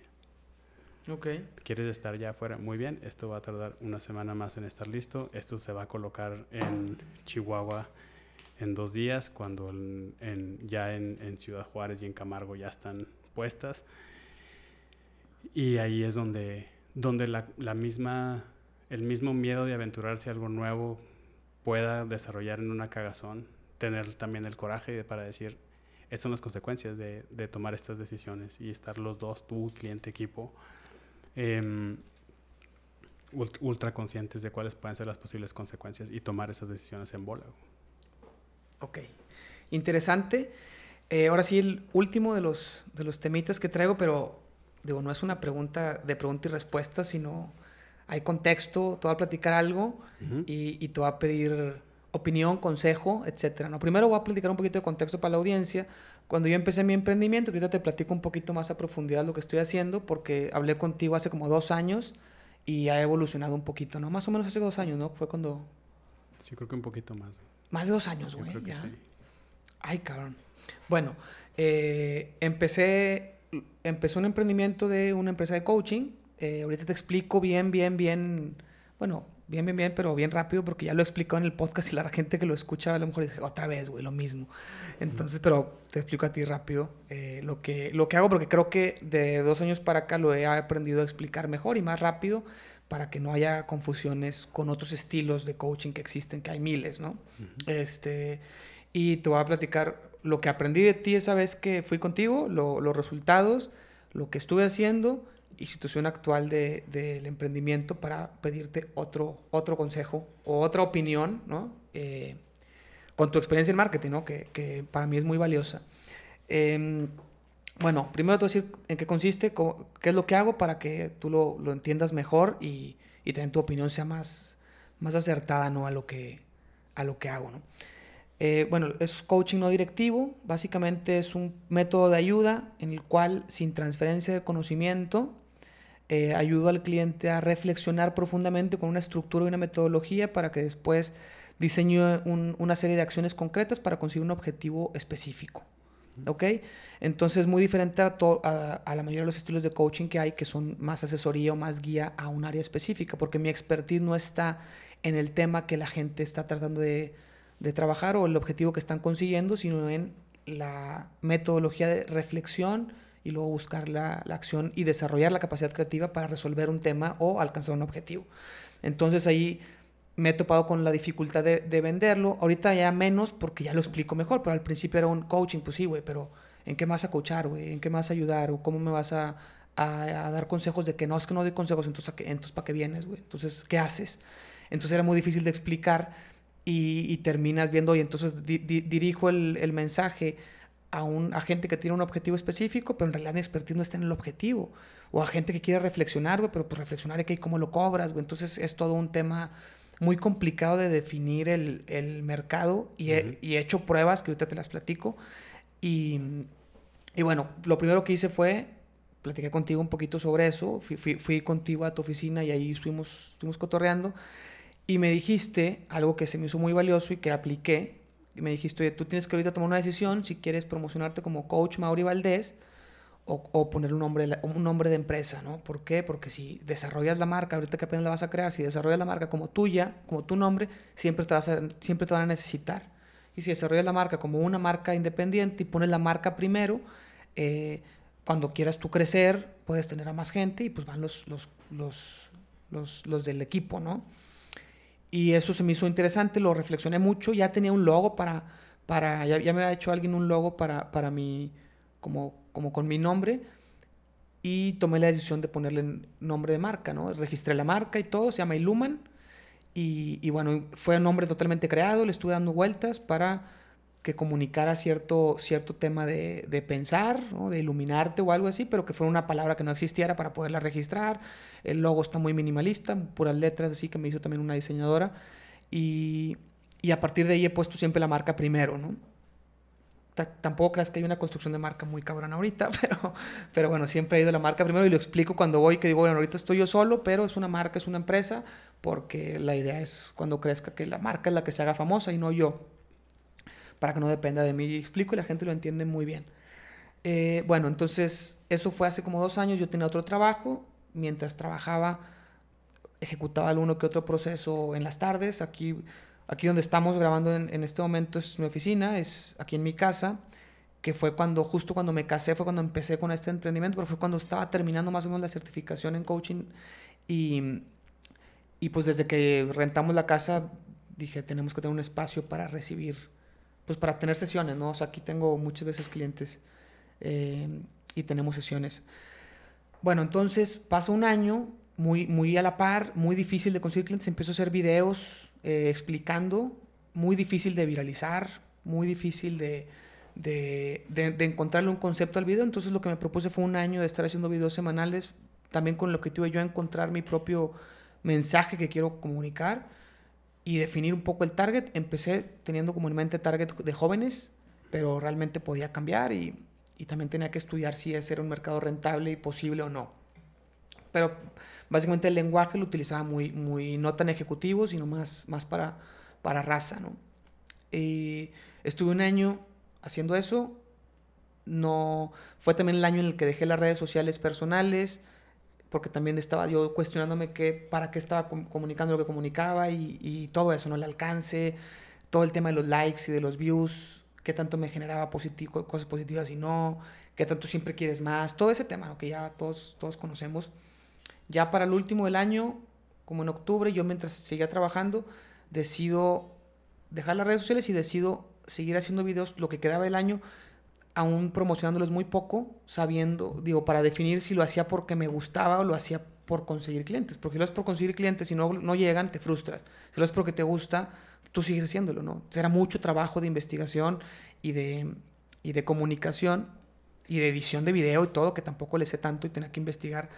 Serán muchas horas para cada video, para que lo viera muy poca gente y para no conseguir clientes con el video. Entonces fue un quiero ver si realmente lo hago porque lo disfruto, lo seguí haciendo, lo resistí hasta, hasta diciembre y dije, ahorita lo voy a dejar, güey, porque ya cuando no tengo views, porque pagaba un poquito de publicidad en YouTube y así, y se conseguían unas cuantas views, mil, dos mil, pero, pero sí realmente sin engagement, sin comentarios y sin, sin llamadas y sin nada. Entonces dije, no, ¿para qué? O sea, por ver un número, güey, estoy gastando lana, tiempo y, y no me está funcionando.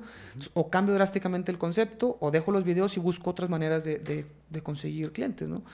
también estuve mucho, mucho pensar y mucho, mucho ejecutar y ver, y, ver el feedback de todo. Eh, noviembre del año pasado decido salirme del trabajo en el que estaba, emprender con un colchón financiero, sabiendo que no tenía la presión de tener que vender luego, luego. También por ahorro y por el trabajo de mi esposo, una combinación de las dos, con mucho apoyo de ella. Y, y decidí tomar la decisión juntos. Y bueno, fue empezar full time desde noviembre del año pasado, que ya estamos casi llegando al año. Entonces, pues ahí fue. Empecé en noviembre y empecé a hacer varios proyectos eh, para, para sobre todo definir el mercado. Y tenía que definir yo tres cosas, que tenía muy, muy, muy claro cuáles eran las tres cosas, que eran, primero, que yo disfrutara al hacerlo. Otro, segundo, que hubiera gente que, que le ayudara realmente y no nomás sea un, yo disfruto hacerlo, pero pues ni le ayuda a nadie. Y tercero, que haya alguien dispuesto a pagarlo.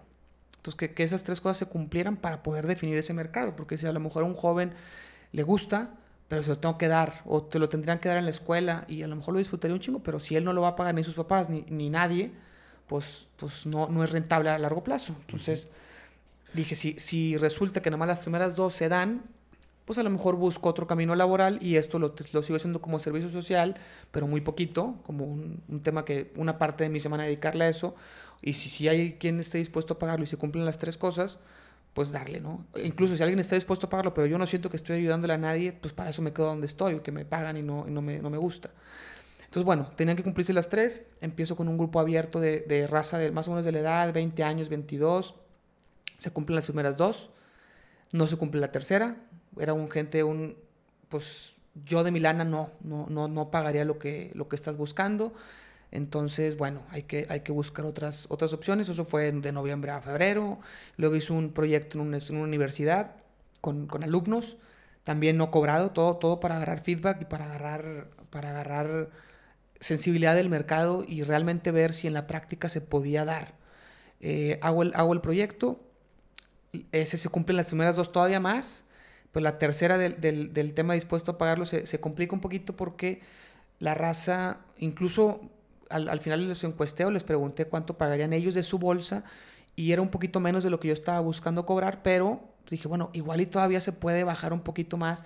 El tema es que, aparte la universidad me pedía el 60% de, de lana por hacerlo ahí, por, por ello, según esto, darme a la gente. Pero en realidad, pues bueno, dije, no, entonces tampoco es rentable hacerlo aquí.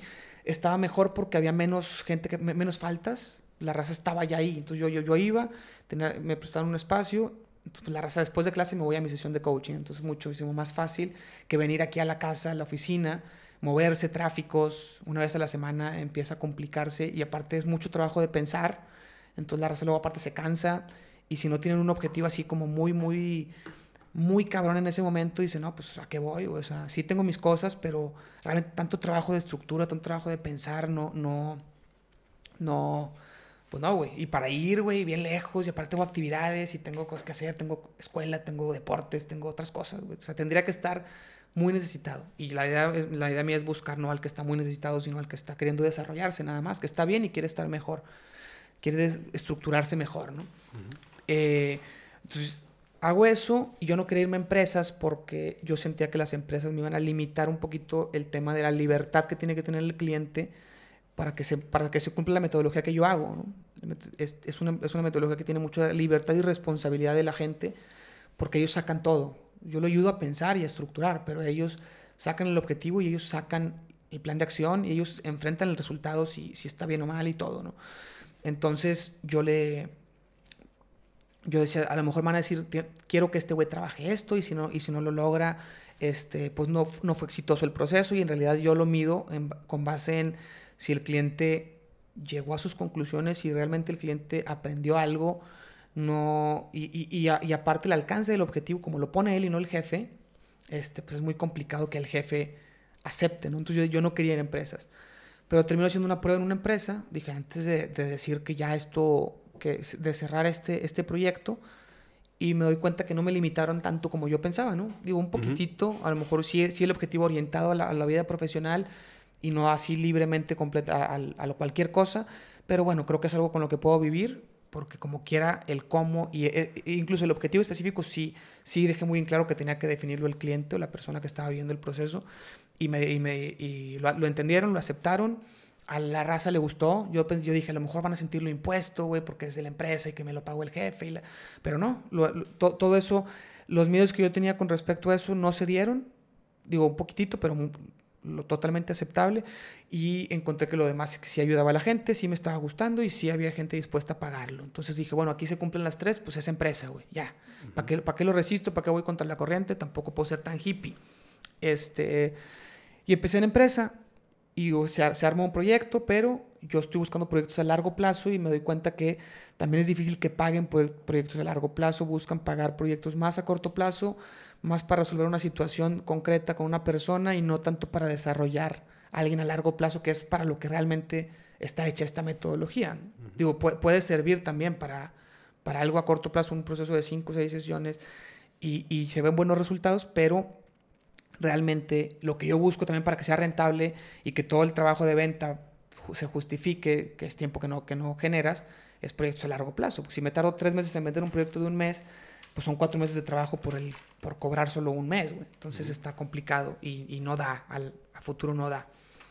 Eh, y así he estado, ha habido muchas frustraciones en tema de demasiado tiempo libre, que no sé cómo enfocarlo y, y, y es gacho porque yo soy muy sociable y estar todo el día en la casa trabajando home office para mí es, es muy, muy frustrante. Entonces también de repente busco proyectos este, también de prueba, dar proyectos de prueba para que conozcan. Voy a explicar a una empresa y le digo, oye, güey, así está este pedo, así funciona. No es el tipo de coaching que a lo mejor conoces, no es el tipo de coaching ejecutivo que, que van a, a, darles herramientas de liderazgo, a darles herramientas de, de comunicación. No, es, es una herramienta de pensar, de desarrollarse y de sacar el aprendizaje y el conocimiento de adentro hacia afuera y tienes que tener paciencia. Te regalo cierta cantidad de sesiones para que lo conozcas, para que tú veas los beneficios en tu gente, que tú me digas si a ti también te beneficia y él me diga si a él también le beneficia y, y, a partir de ahí empezamos a ver si hacemos un proyecto cobrado. Eh, de hecho, eso me ha, me, ha, me ha, funcionado más o menos. Hay unas empresas que luego en lo que eligen a la gente que quieren mandarles da hueva y se sordean. Porque también lo voy, ¿y eso qué me va a ayudar, güey? ¿Y eso a quién, a quién mando, güey? A un güey de ventas, pues sí, a un güey líder, pues sí, güey, pero también no quieren pensar en a quién desarrollar porque no tienen una cultura de desarrollar a su gente, tienen una cultura de, pues, ejecutar y, y, y el, el, el, día a día, ¿no? Uh -huh. Este, entonces, algún caso de éxito, sí, lo, lo, lo, mejor que me ha pasado es empezar con eso y luego proyecto de uno o dos meses y luego ya no hay recompra para el año o para un proyecto largo, lo cual está más o menos bien, pero es mucho el trabajo para, para, para la poca venta. Y también me ha tocado gente que se sordean, incluso en el proyecto de prueba se, se sordean, o sea, le dan largas y, y les da hueva como, como desarrollar el proyecto. Me ha tocado también que les gusta mucho el proyecto, dicen, me encantó, güey, les sirvió, pero esto es muy a largo plazo y yo quiero resultados más rápidos y, y pues no está tampoco tan barato como para yo invertir en eso. Güey. Entonces sí me gustó mucho el proyecto. A, él, a, a, la persona le encantó, que eso es lo más, más de la chingada, porque o sea, le gustó al cliente, al, al, que vivió el proceso, le gustó al sponsor, o sea, al, al, que, al jefe, vieron resultados y aún así dicen, no estoy dispuesto a pagarlo. Entonces dije, ahí puede ser que simplemente no haya mercado para eso o a lo mejor falta explorar otro. Güey.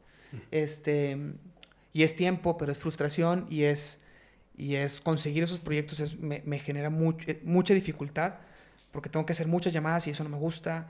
Este, ya cuando voy a la cita y explico, me encanta, porque es básicamente educar, básicamente enseñar que eso es lo que me gusta. Este, y, explicar el, el proceso, el, explicar la metodología y siento que cada vez le explico mejor, mejoro en eso y, me desarrollo yo también y entienden algo y eso ya me genera satisfacción de entrada. Pero el conseguir las citas, eso es trabajo que es simplemente tengo que estar dispuesto a pagarlo, no hay de otra. O sea, no me va a gustar nunca, no hay forma de que me guste, ya lo sé. Este, y cuando no tengo citas, también luego tengo mucho tiempo libre de que, ¿qué hago, güey? Consigo citas, pero hago llamadas o, y hay veces que pierdo el día completo, totalmente perdido en, en, nada. Y hay veces que es desesperación, y hay veces que es frustración porque estoy solo. Entonces estoy solo y no tengo con quién ni platicar, ni decir, ni nada. Entonces esos son los momentos más difíciles. Y, y pues ya, o sea, justo estoy en ese, en ese momento de, de, del proyecto. Uh -huh. No sé cuánto tiempo más darle para decidir cerrarlo o continuar no sé si agarrar otro trabajo de, de, medio tiempo y darle medio tiempo. No sé si seguirle full time otro año, otros seis meses, otros tres. O si un poquito la estrategia hacerla diferente. O tal vez es tan fácil como conseguir a alguien que haga llamadas, güey, darle una lana y ya, y me consiga citas y con eso. O tal vez simplemente no, el mercado no da. Simplemente puede ser eso, que, que, que el mercado en Monterrey o en México no esté preparado para, para esto. No lo sé, ¿tú qué opinas? Pues yo primero que nada te, te celebro, güey, tu, tu insistencia. Que te hagas estas preguntotas y al mismo tiempo le estés dando. Mm, me parece que te estás sobreponiendo a lo mejor a una emoción que te llama también a, a desistir, güey. Por ese lado, eh, se me hace de entrada que qué bueno que si tú encontraste un llamado en eso y le estás dando, estás encontrando las herramientas, güey, estás validando con la universidad, estás regalando tu jale, estás buscando la manera en que esto conecte, güey en ese sentido, la, la, pregunta natural es quién, quién es tu consumidor, güey. O sea, tú quieres que se cumplan tres, tres como objetivos que son tuyos. ¿Sí? O sea, ¿qué les pasaría a disfrutar, ayudar y cobrar si estuvieran en función de tu consumidor? Que a lo mejor te pudiera dar, dar un poquito más de luz en, en quién quiere disfrutar un proceso de coaching, quién quiere... Eh, quién quiere recibir ayuda, quién está dispuesto a recibir ayuda o quién necesita ayuda y la otra es quién quiere pagar por eso, ¿no? Creo que pudiera cambiar la perspectiva desde cómo lo ves tú. O sea, yo quiero disfrutar el proceso, quiero ayudar a la persona y quiero cobrarle a la persona. Tienes que encontrar un match nomás en esos tres puntos que tú mencionas de que quién quiere disfrutar un proceso de terapia, de coaching. Bueno, quiere... de hecho no es terapia, pero bueno. sí, ahorita te digo por qué dije terapia, porque y ¿Quién, ¿Quién, tiene ya la apertura a ser ayudado? ¿Quién, ¿Quién ya está diciendo necesito ayuda con esto? Y la otra es quién está dispuesto a pagar por esto. Entonces, estas, las últimas dos necesitan que tu segmento esté dispuesto a recibir ayuda, que eso significa eh, identificarse en sí mismo que necesita la ayuda, puede mejorar o tiene áreas de, de mejora o tiene áreas de oportunidad y quiera pagar por eso. Los que ya están haciendo ese trabajo son las personas que van a terapia. Uh -huh. ¿Sí? Ellos ya tienen la voluntad de identificarse que tienen un reto y están dispuestos a pagar para que alguien más los guíe y los ayude a resolver un reto. Pensando en el tipo de coaching que das, hay una existe la terapia sistémica breve, que es trabajar sobre un conflicto en particular y te dan 3, 5 o 10 sesiones para trabajar eso, se resuelve y te vas y regresas con otro conflicto, ¿no? Aquí en el los terapeutas sistémicos breves no están, no van a indagar si de chiquito sí. te sentaste en tu chupón y eso generó mil, mil cosas a posterior. Van a trabajar sobre el reto que tú tienes. Que me parece que esa sensibilidad es la que está haciendo tu, tu, tu coaching. Eso por un lado, ¿no? Como para que puedas contestar a la pregunta ¿quién es mi mercado? Yo empezaría por, por indagar un poco en que la gente que va a terapia, la antropología sobre la gente que va a terapia y ya más a detalle es cómo puedo productizar mi servicio.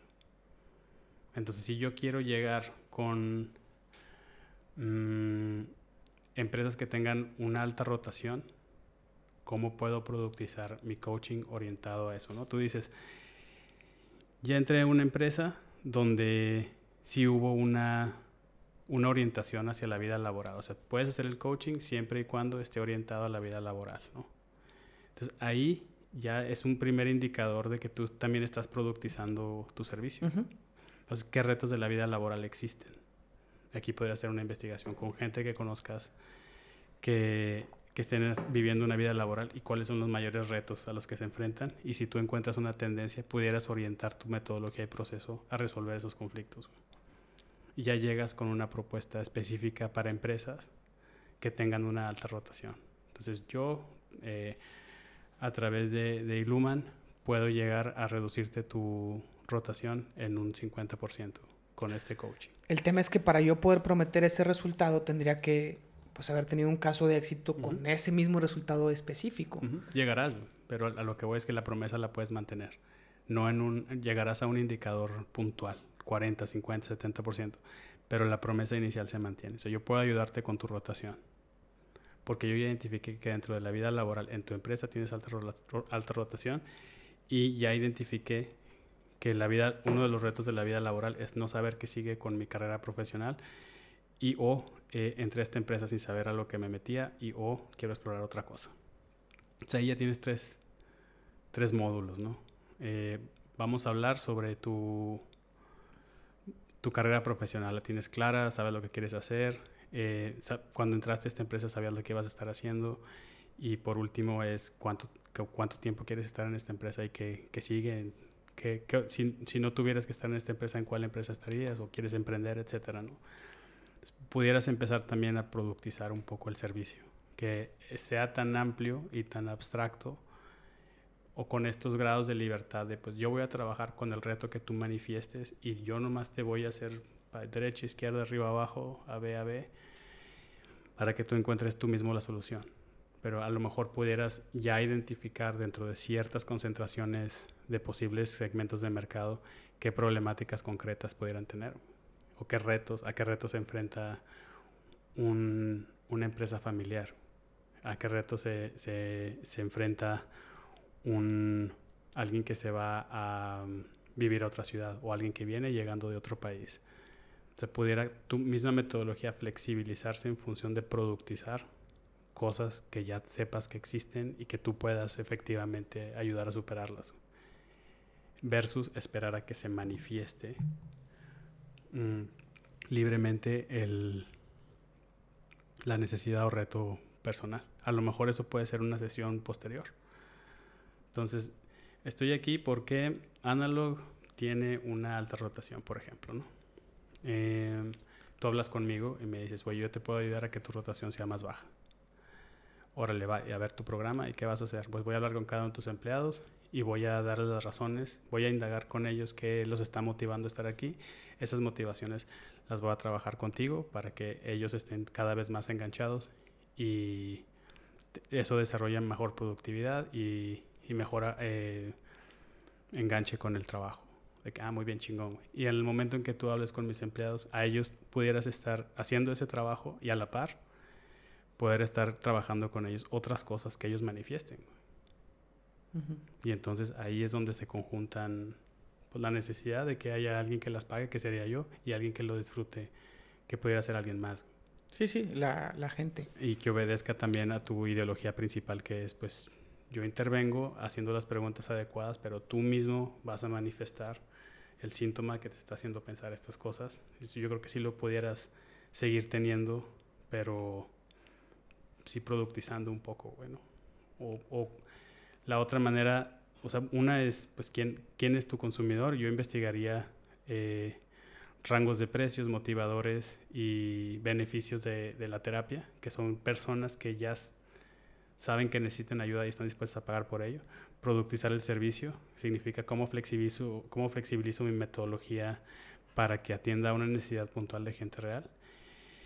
Em, pasar los conceptos abstractos a concretos.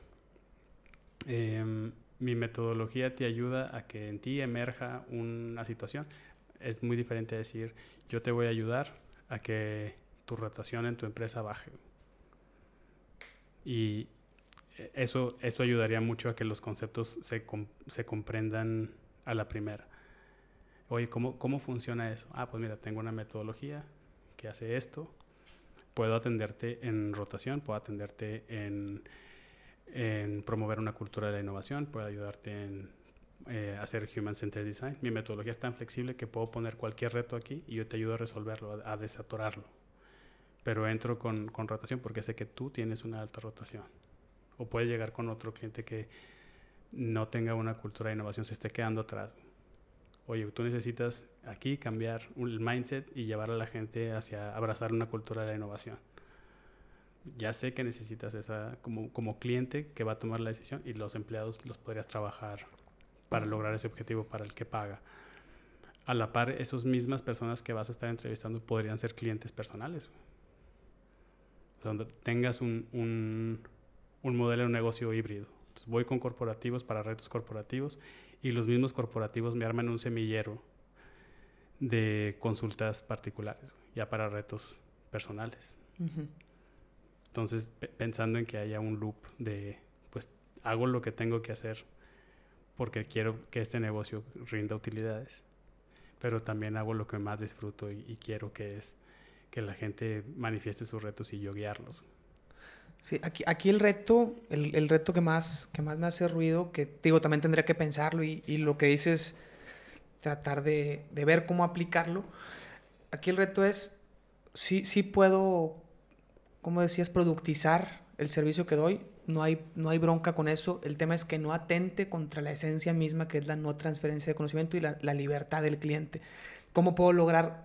Ya tendré que pensarlo, ¿no? Porque ya he hecho eso que dices, de, o que puede ser un objetivo laboral, pero el objetivo lo pone, o sea, sigue habiendo libertad. Uh -huh. Es más, tú puedes, yo les he dicho, tú puedes hablar con él, incluso tú recomendarle un objetivo, pero yo no se lo puedo recomendar, ni yo le puedo decir, decir por dónde, güey, porque tiene que él estar completamente decidido, tiene que él querer, ¿no? Para que esto funcione, porque si no, la reflexión va a ser forzada y no va, no va a funcionarte.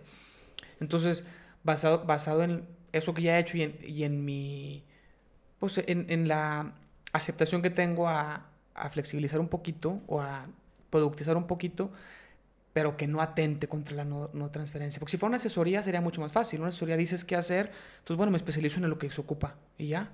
¿Qué es ¿Qué rotación? Ok, entonces busco certificarme en algo, en ver las razones y te traigo soluciones para que no, para que no haya. Pero aquí no, aquí es de adentro hacia afuera. Entonces es, es un poquito complicado eh, productizarlo a objetivos o a retos específicos sin yo imponer. Pero creo que algo se puede hacer y algo se tiene que hacer. Y como dices, o sea, una parte del negocio comercializarla y también tener un, un nicho de, de, la satisfacción que es totalmente libertad para, para el cliente, que, que, ya hay. O sea, cuando el cliente la paga, pues lo único que no es libre es en cuanto le cobro y es libre en todo lo demás. Y cuando el cliente se lo pagan, pues si es, si es libre en cómo hacer las cosas y en el objetivo, incluso en el objetivo que se propone, nomás, oye, que sea de laboral, porque es lo que te dijo, el que te lo pagó, pues quiere que sea algo laboral. O sea, a lo mejor eso no sería, no sería eh, prostituir la no directividad de claro. la transferencia, sino, sino sería encuadrar en, en, el que hay un sponsor que te está pagando y, y él quiere esto. ¿Tú qué onda? Uh -huh. Sí, porque de qué otra manera, o sea, en el sentido más purista de esta metodología, lo que entiendo es que alguien llega contigo a decir, oye, necesito coaching.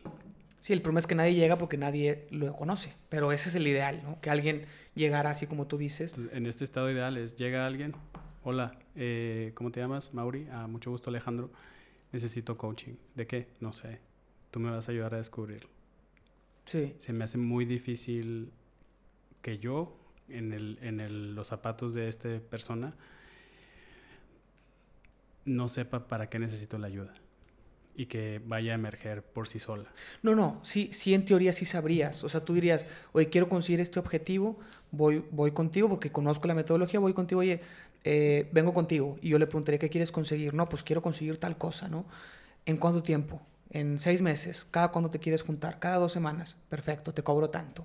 Entonces ahí está, todo fue su libertad, ¿no? Él, él decidió todo. Lo único que decidimos juntos fue, pues, qué día puedo yo también, porque ahí es donde me involucro yo. Oye, pues yo tengo mi agenda, pues los jueves, güey, es el día que puedo. Y te cobro tanto porque es lo que cuesta mi tiempo. Es lo único que no decidió él, que decidimos juntos o que decidí yo, que hubo negociación. Uh -huh. Ahora, cuando te lo pagan a ti, cuando tú no eres el que lo paga, pues a lo mejor tú tampoco decides la frecuencia. A lo mejor dices, pues, te lo pagaron semanal y te lo pagaron a dos meses. O sea, hay, un encuadre del que pagó. Entonces, en ocho sesiones, ¿qué quieres conseguir? O sea, el objetivo, él lo adapta al tiempo que le pagaron.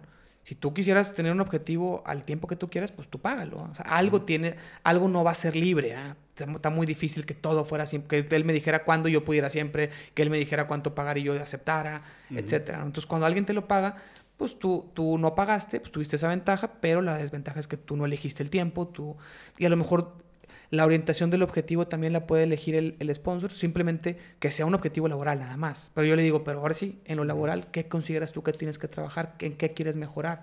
Y ahí también hay libertad. Claro, porque lo que entiendo de la metodología es que pudieras abrazar cualquier reto, desde quiero... Exacto.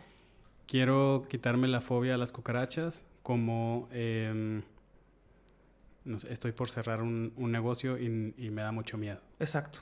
Entonces tú puedes atender todo ese espectro, ¿no? O sea, lo que va a ser, ¿cómo se va a enterar el que tiene fobia a las cucarachas que tú los puedes ayudar? Es el reto. Sí, entonces lo que tú tuvieras que decir es, puedo resolver todo. Y es una promesa tan grande que rayan los límites de la incredulidad. Sí, de la charlatanería. Entonces yo pienso que al, al productizar, te puedes, puedes escoger dentro de todo el espectro de soluciones posibles, desde, oye, güey, no sé cómo estoy enojado con mi coche porque no arranca, güey, ayúdame a resolver ese reto. Pues tú vas a decir, pues, pues sí, ok. O puedes decir, yo no atiendo eso. Estoy dentro de un espectro de especialización o estoy dentro de un espectro de momento de vida o estoy dentro de un espectro de mm, género o estoy dentro de un espectro de LGBT, güey, o estoy dentro de... O sea, esos parámetros va a ser, van a ayudarte a que tu cliente pueda entender de qué se trata tu business versus puedo resolver cualquier reto que tú tengas. Sí, sí, eso es lo, eso es lo complicado y eso lo sé. Sé que es difícil de vender así. Puedo resolver cualquier cosa, pues sí, güey. Cualquier cosa y nada a la vez. Exacto. Y si hubiera más conocimiento, a lo mejor la misma raza podría decir, ¿sabes qué? Tengo esto, voy voy contigo, pero no hay ese conocimiento en el mercado y todavía sigo definiendo mi mercado. O sea, sigo, sigo en eso. Yo podría, o sea, lo, lo que he hecho es enfocarme en yo comunicar, o sea, cuando yo voy a ser proactivo en, en buscar, enfocarme en un, en un target específico y saber que si, me, si, si, alguien llega conmigo, pues puedo aceptar a cualquiera, porque, porque pues en realidad puedo resolver cualquier, bueno, no, no resolver, sino puedo ayudarlo a conseguir cualquier tipo de objetivo que requiera mucha creatividad. Entonces no hay, no hay, no hay un no hay un objetivo que, que en lo que yo me especialice. Y tampoco quiero eso, porque pues eso sería especializarme en, lo técnico del objetivo. Ah, y, y, tampoco, y, esto es especializarme en la metodología que te ayuda a pensar. Entonces trato de darle por ahí.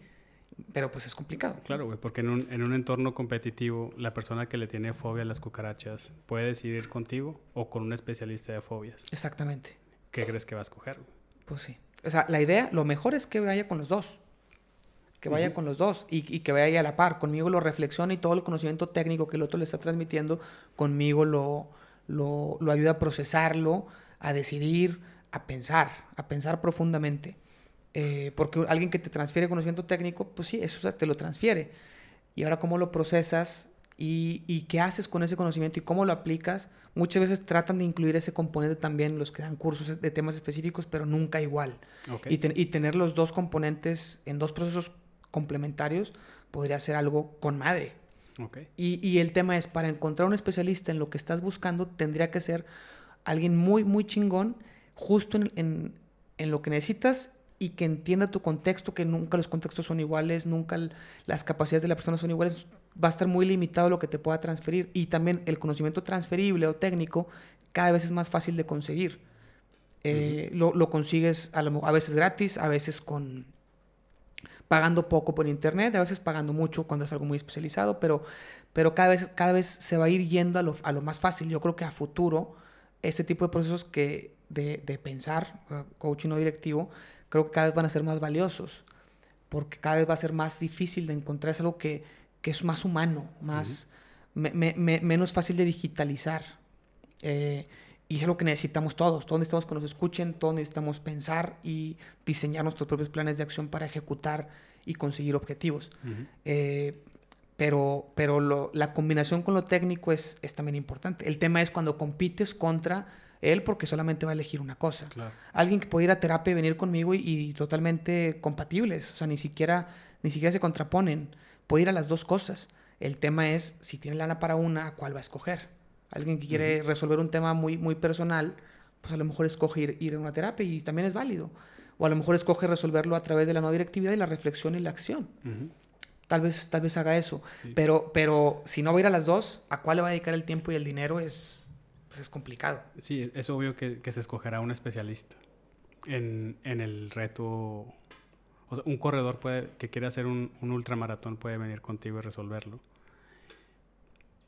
Pero a lo mejor va a, decidir, a decantar por un coaching de deportes especializado en ultramaratones. Entonces, pero el tema es que si yo me vendo como eso, yo no soy experto en eso. No, de acuerdo. Mi punto es, a, donde quiero llegar es sobre, ya en los zapatos de tu consumidor, pudiera haber una necesidad o una creencia de que el especialista es más efectivo. Y a lo que puedes integrar en vez de competir es a una complementariedad sobre ese, sobre ese sendero. Entonces tú pudieras estar imantando o conectando en un término B2B con terapeutas para decir, ok, tú llegas hasta aquí en lo técnico, yo puedo ayudarte a consolidar los conocimientos técnicos en comportamientos. Y tienes un producto híbrido. todos los lunes voy con mi terapeuta que me va a ayudar a llevar este ultramaratón y todos los jueves voy contigo para que me pimpees la chompa para lograr ese objetivo también. O sea, a lo mejor tu modelo también puede ser llegar con, con todas estas empresas a las que puedes complementar. También pudieras venderles a ellos su metodología. Para que ellos también sean un semillero de clientes para ti y en una no competencia. Porque es muy sencillo que tu, que tu cliente que tiene fobia a las arañas vaya con un especialista a fobia a las arañas. Claro.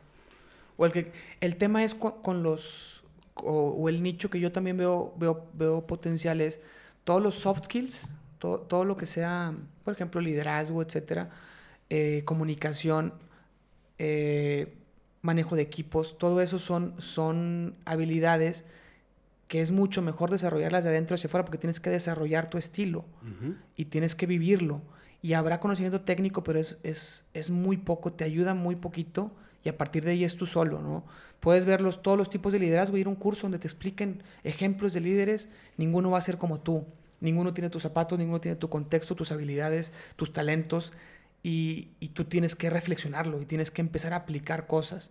Y el conocimiento técnico queda, queda muy, muy, muy básico. Y aparte lo podrías conseguir. Entonces, ese tipo de habilidades, desarrollarlas con un proceso de coaching no directivo, que tiene mucha reflexión, creo que es mejor. Si tuvieras que elegir, si tuvieras que complementarlo, se puede complementar también perfectamente. Pero si tuvieras que elegir ahí, sí, yo prefiero, yo, yo, yo considero que es mejor. Ajá. Hay temas que yo no sé si es mejor o no, como un tema de alguien que va a una terapia, yo no sé si sea mejor que venga conmigo o que vaya allá. Sé que es bueno que vaya los dos. Dependiendo del tema que tenga que quiera conseguir, pues él va a decidir si tiene que elegir cuál elegir. El de la fobia de las arañas, pues a lo mejor sí, fácil, elige, elige el especialista. El, tema es que también lo encuentre y que sea bueno, porque habrá muchos que digan que, que hacen eso y hagan una especie de combinación entre expertise en eso y expertise en coaching que mezclan y hacen un desmadre, ¿no? Pero bueno, eso es otra historia. Aquí eh, está muy interesante que hayas dicho dos productos, ¿no? Liderazgo y manejo de equipos. Digo, son los que he visto también. Ajá, entonces a, lo que voy es que ya está, ya está en ti cierto, de todo el universo de problemas que puedes resolver, ya está en ti también una cápsula, bueno, un universo más pequeño donde tú puedes llegar a, a, a tener un nicho. Dentro de toda la gente que puedes ayudar, a lo mejor eh, pensar nada más en skills de liderazgo o en skills de manejo de equipos, ya llegaste a, una gerencia o jefaturas y estos sí tienen un universo finito que puedas atender y es más fácil llegar a ellos y hacerles unas propuestas de valor eh, tal cual como lo acabas de hacer. Sabes que si tú te metes a un esquema de coaching tradicional de liderazgo o a un seminario de liderazgo, vas a aprender estas cosas técnicas, no las vas a poder llevar a cabo lo que yo te prometo es que las vivas, que sea viven, estos conocimientos sean vivenciales para que los desarrolles a tu estilo. Bueno, hay una sola manera de ser líder, hay mil. Y tú vas a hacer la propia. Es, es, ese, esa conversación puede derivar en un mejor enganche contigo que puedo resolver cualquier problema con mi metodología. Es lo que el, a veces sí queremos escuchar lo que queremos escuchar como consumidor. Em, entonces, si si tú ya estás identificando un nicho en temas de soft skills, ya tienes una manera de que, de que tu metodología se ponga a la prueba sobre los resultados que tú puedes entregar y esos resultados que puedes entregar se vuelven tu promesa, ¿no? Ya, ya no llegas a prometer que cualquier reto que tengas se puede resolver con mi metodología, sino los soft skills con mi metodología se pueden resolver así como cualquier otro, pero ya llega sobre una idea particular, pensando en que lo primero son tus, tus consumidores, ¿no? Para que no batalles en estar prospectando o encontrar un semillero de, estos, de este segmento. Ya, ya tendrías de que cualquier empresa o cualquier emprendedor o cualquier em, corporativo que tenga gerencias y jefaturas son potencialmente mi cliente.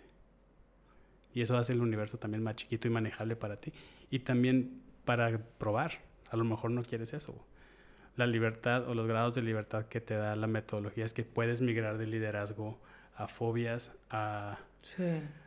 No, pero café. Más o menos lo que hemos platicado, ya lo he estado haciendo, o sea, productizarlo es lo que he estado haciendo cuando voy a empresas y también tener, tener un poquito la libertad de atender gente por fuera que pueda hacer cualquier objetivo para tener la satisfacción de, de bueno, no limitarlo nomás a eso, también, también ya, todo eso ya lo tengo claro y ya lo estoy, ya lo estoy haciendo. El tema es que también me ha pasado que, que no están dispuestos a pagarlo porque desarrollar el liderazgo de una persona con este tipo de metodologías es más, es más tiempo, va a ser mucho más efectivo, yo estoy seguro y eso sí se lo puedo prometer. Pero, ¿por qué? Porque va a ser desarrollado por él.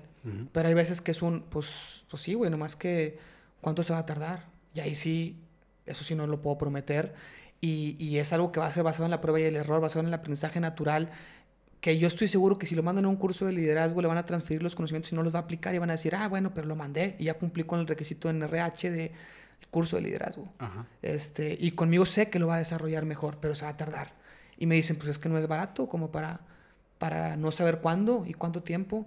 Y eso es, un, es difícil de, de, de, refutar, ¿no? Porque ahí sí es, así es, güey. O sea, y es encontrar el que esté dispuesto a pagarlo a pesar de que es a largo plazo.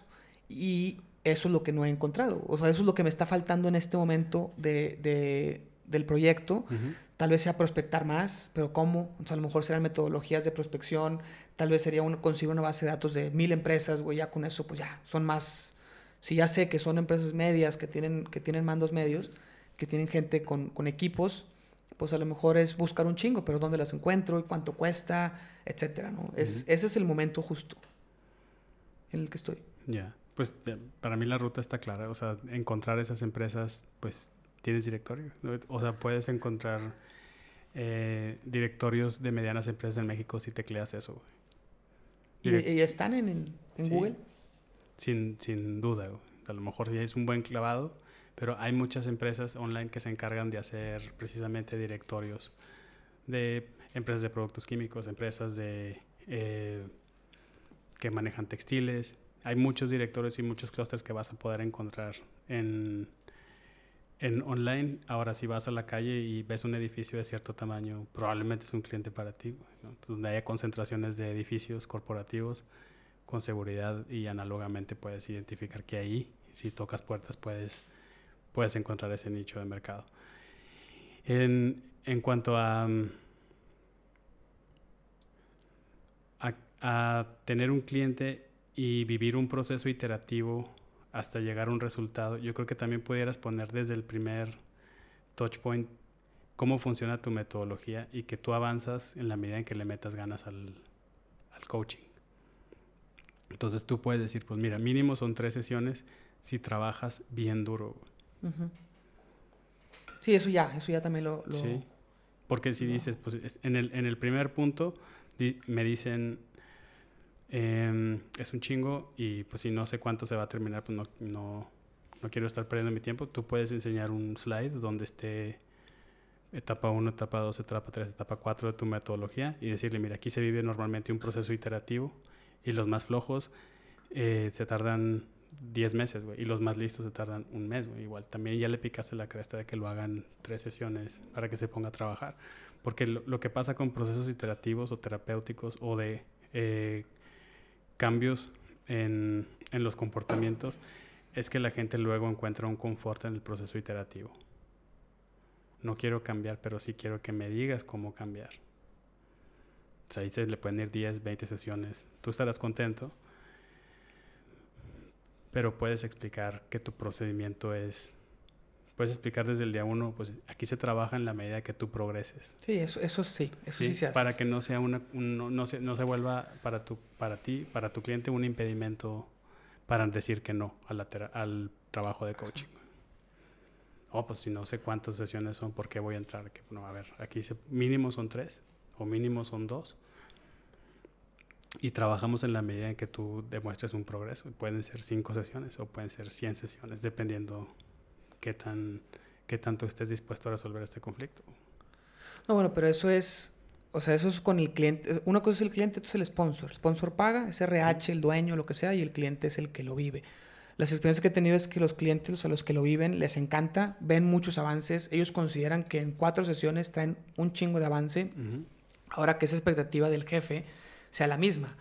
Y el jefe dice, he visto mucho cambio con madre, pero tampoco saben ellos cómo medirlo, porque ellos no tienen una medición, al ser empresas más chicas, no tienen una medición del desarrollo de su gente, están muy, muy, muy a la expectativa, muy, muy al día a día, muy a, muy a, la, a la ejecución de, de pues, del trabajo diario.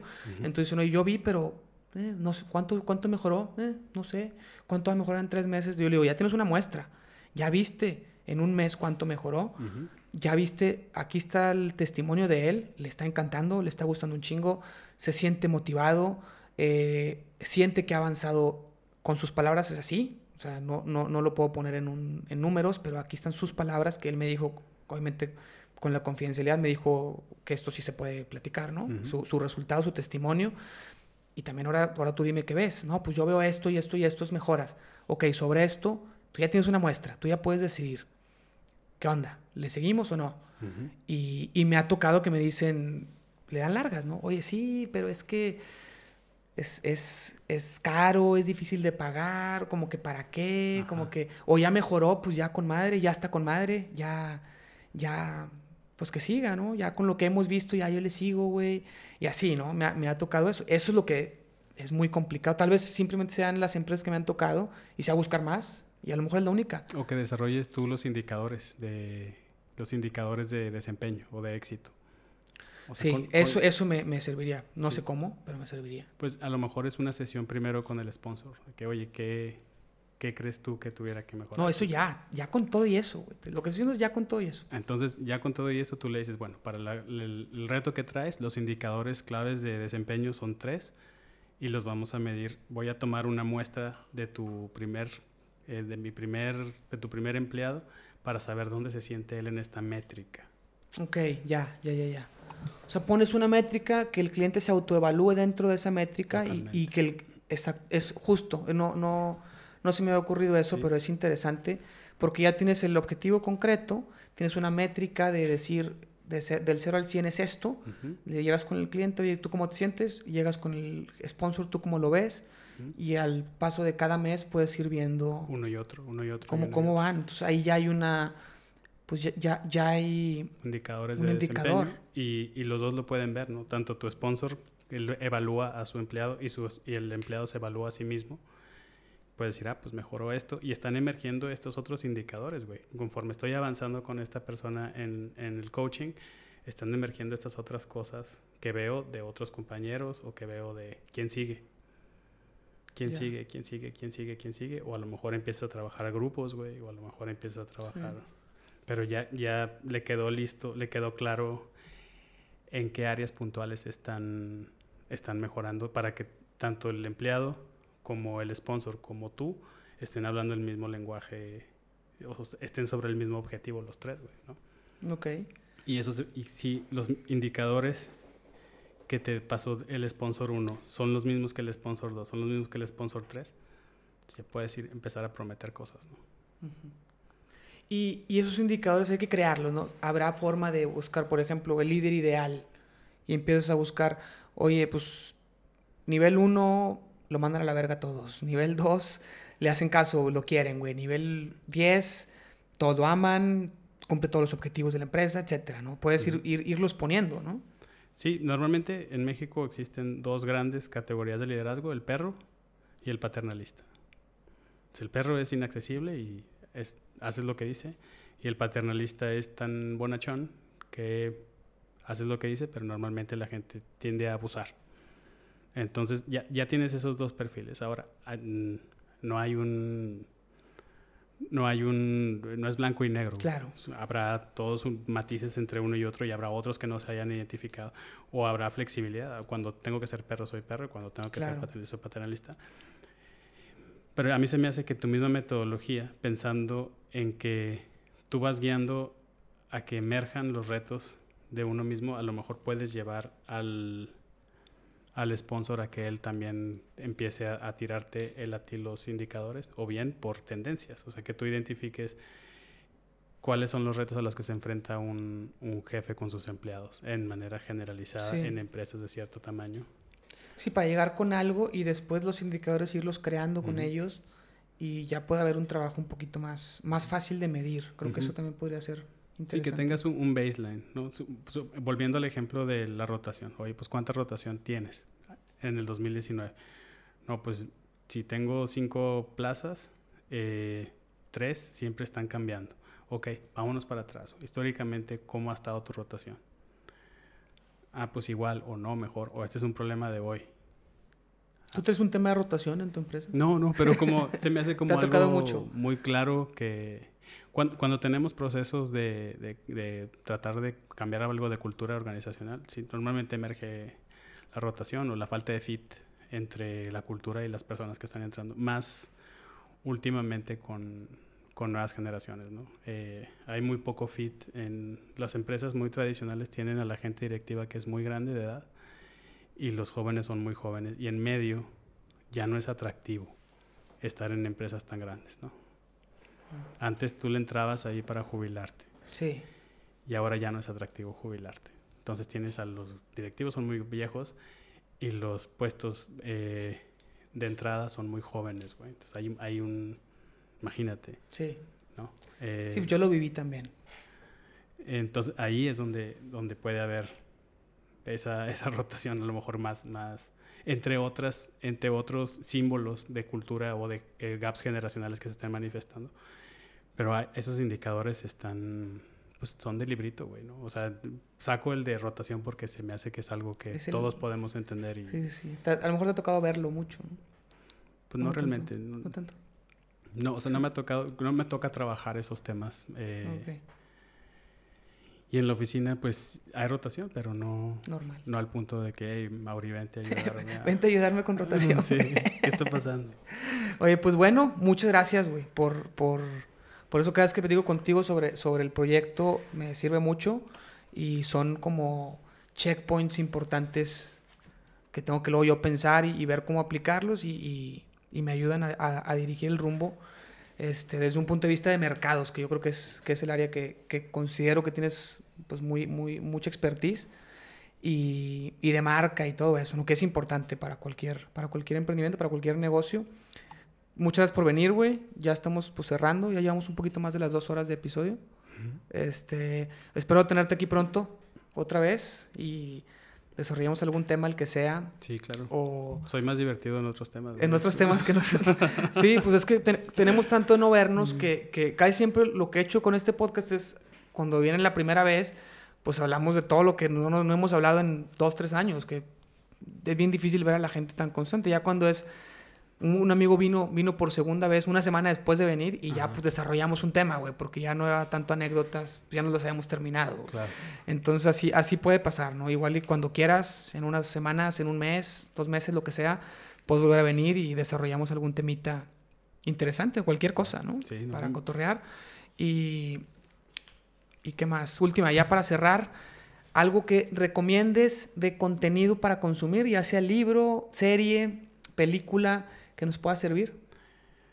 Híjole, pues mira, ¿Qué te últimamente he estado... Eh, vi Years and Years, ¿Qué que es es, eso? es una serie, eh, está en... No me acuerdo si está en HBO Go o en Amazon, se llama Years and Years, está padrísima, güey. Y he estado leyendo Los Cuatro Senderos del Chamán, de Ángeles Arrien. Ok.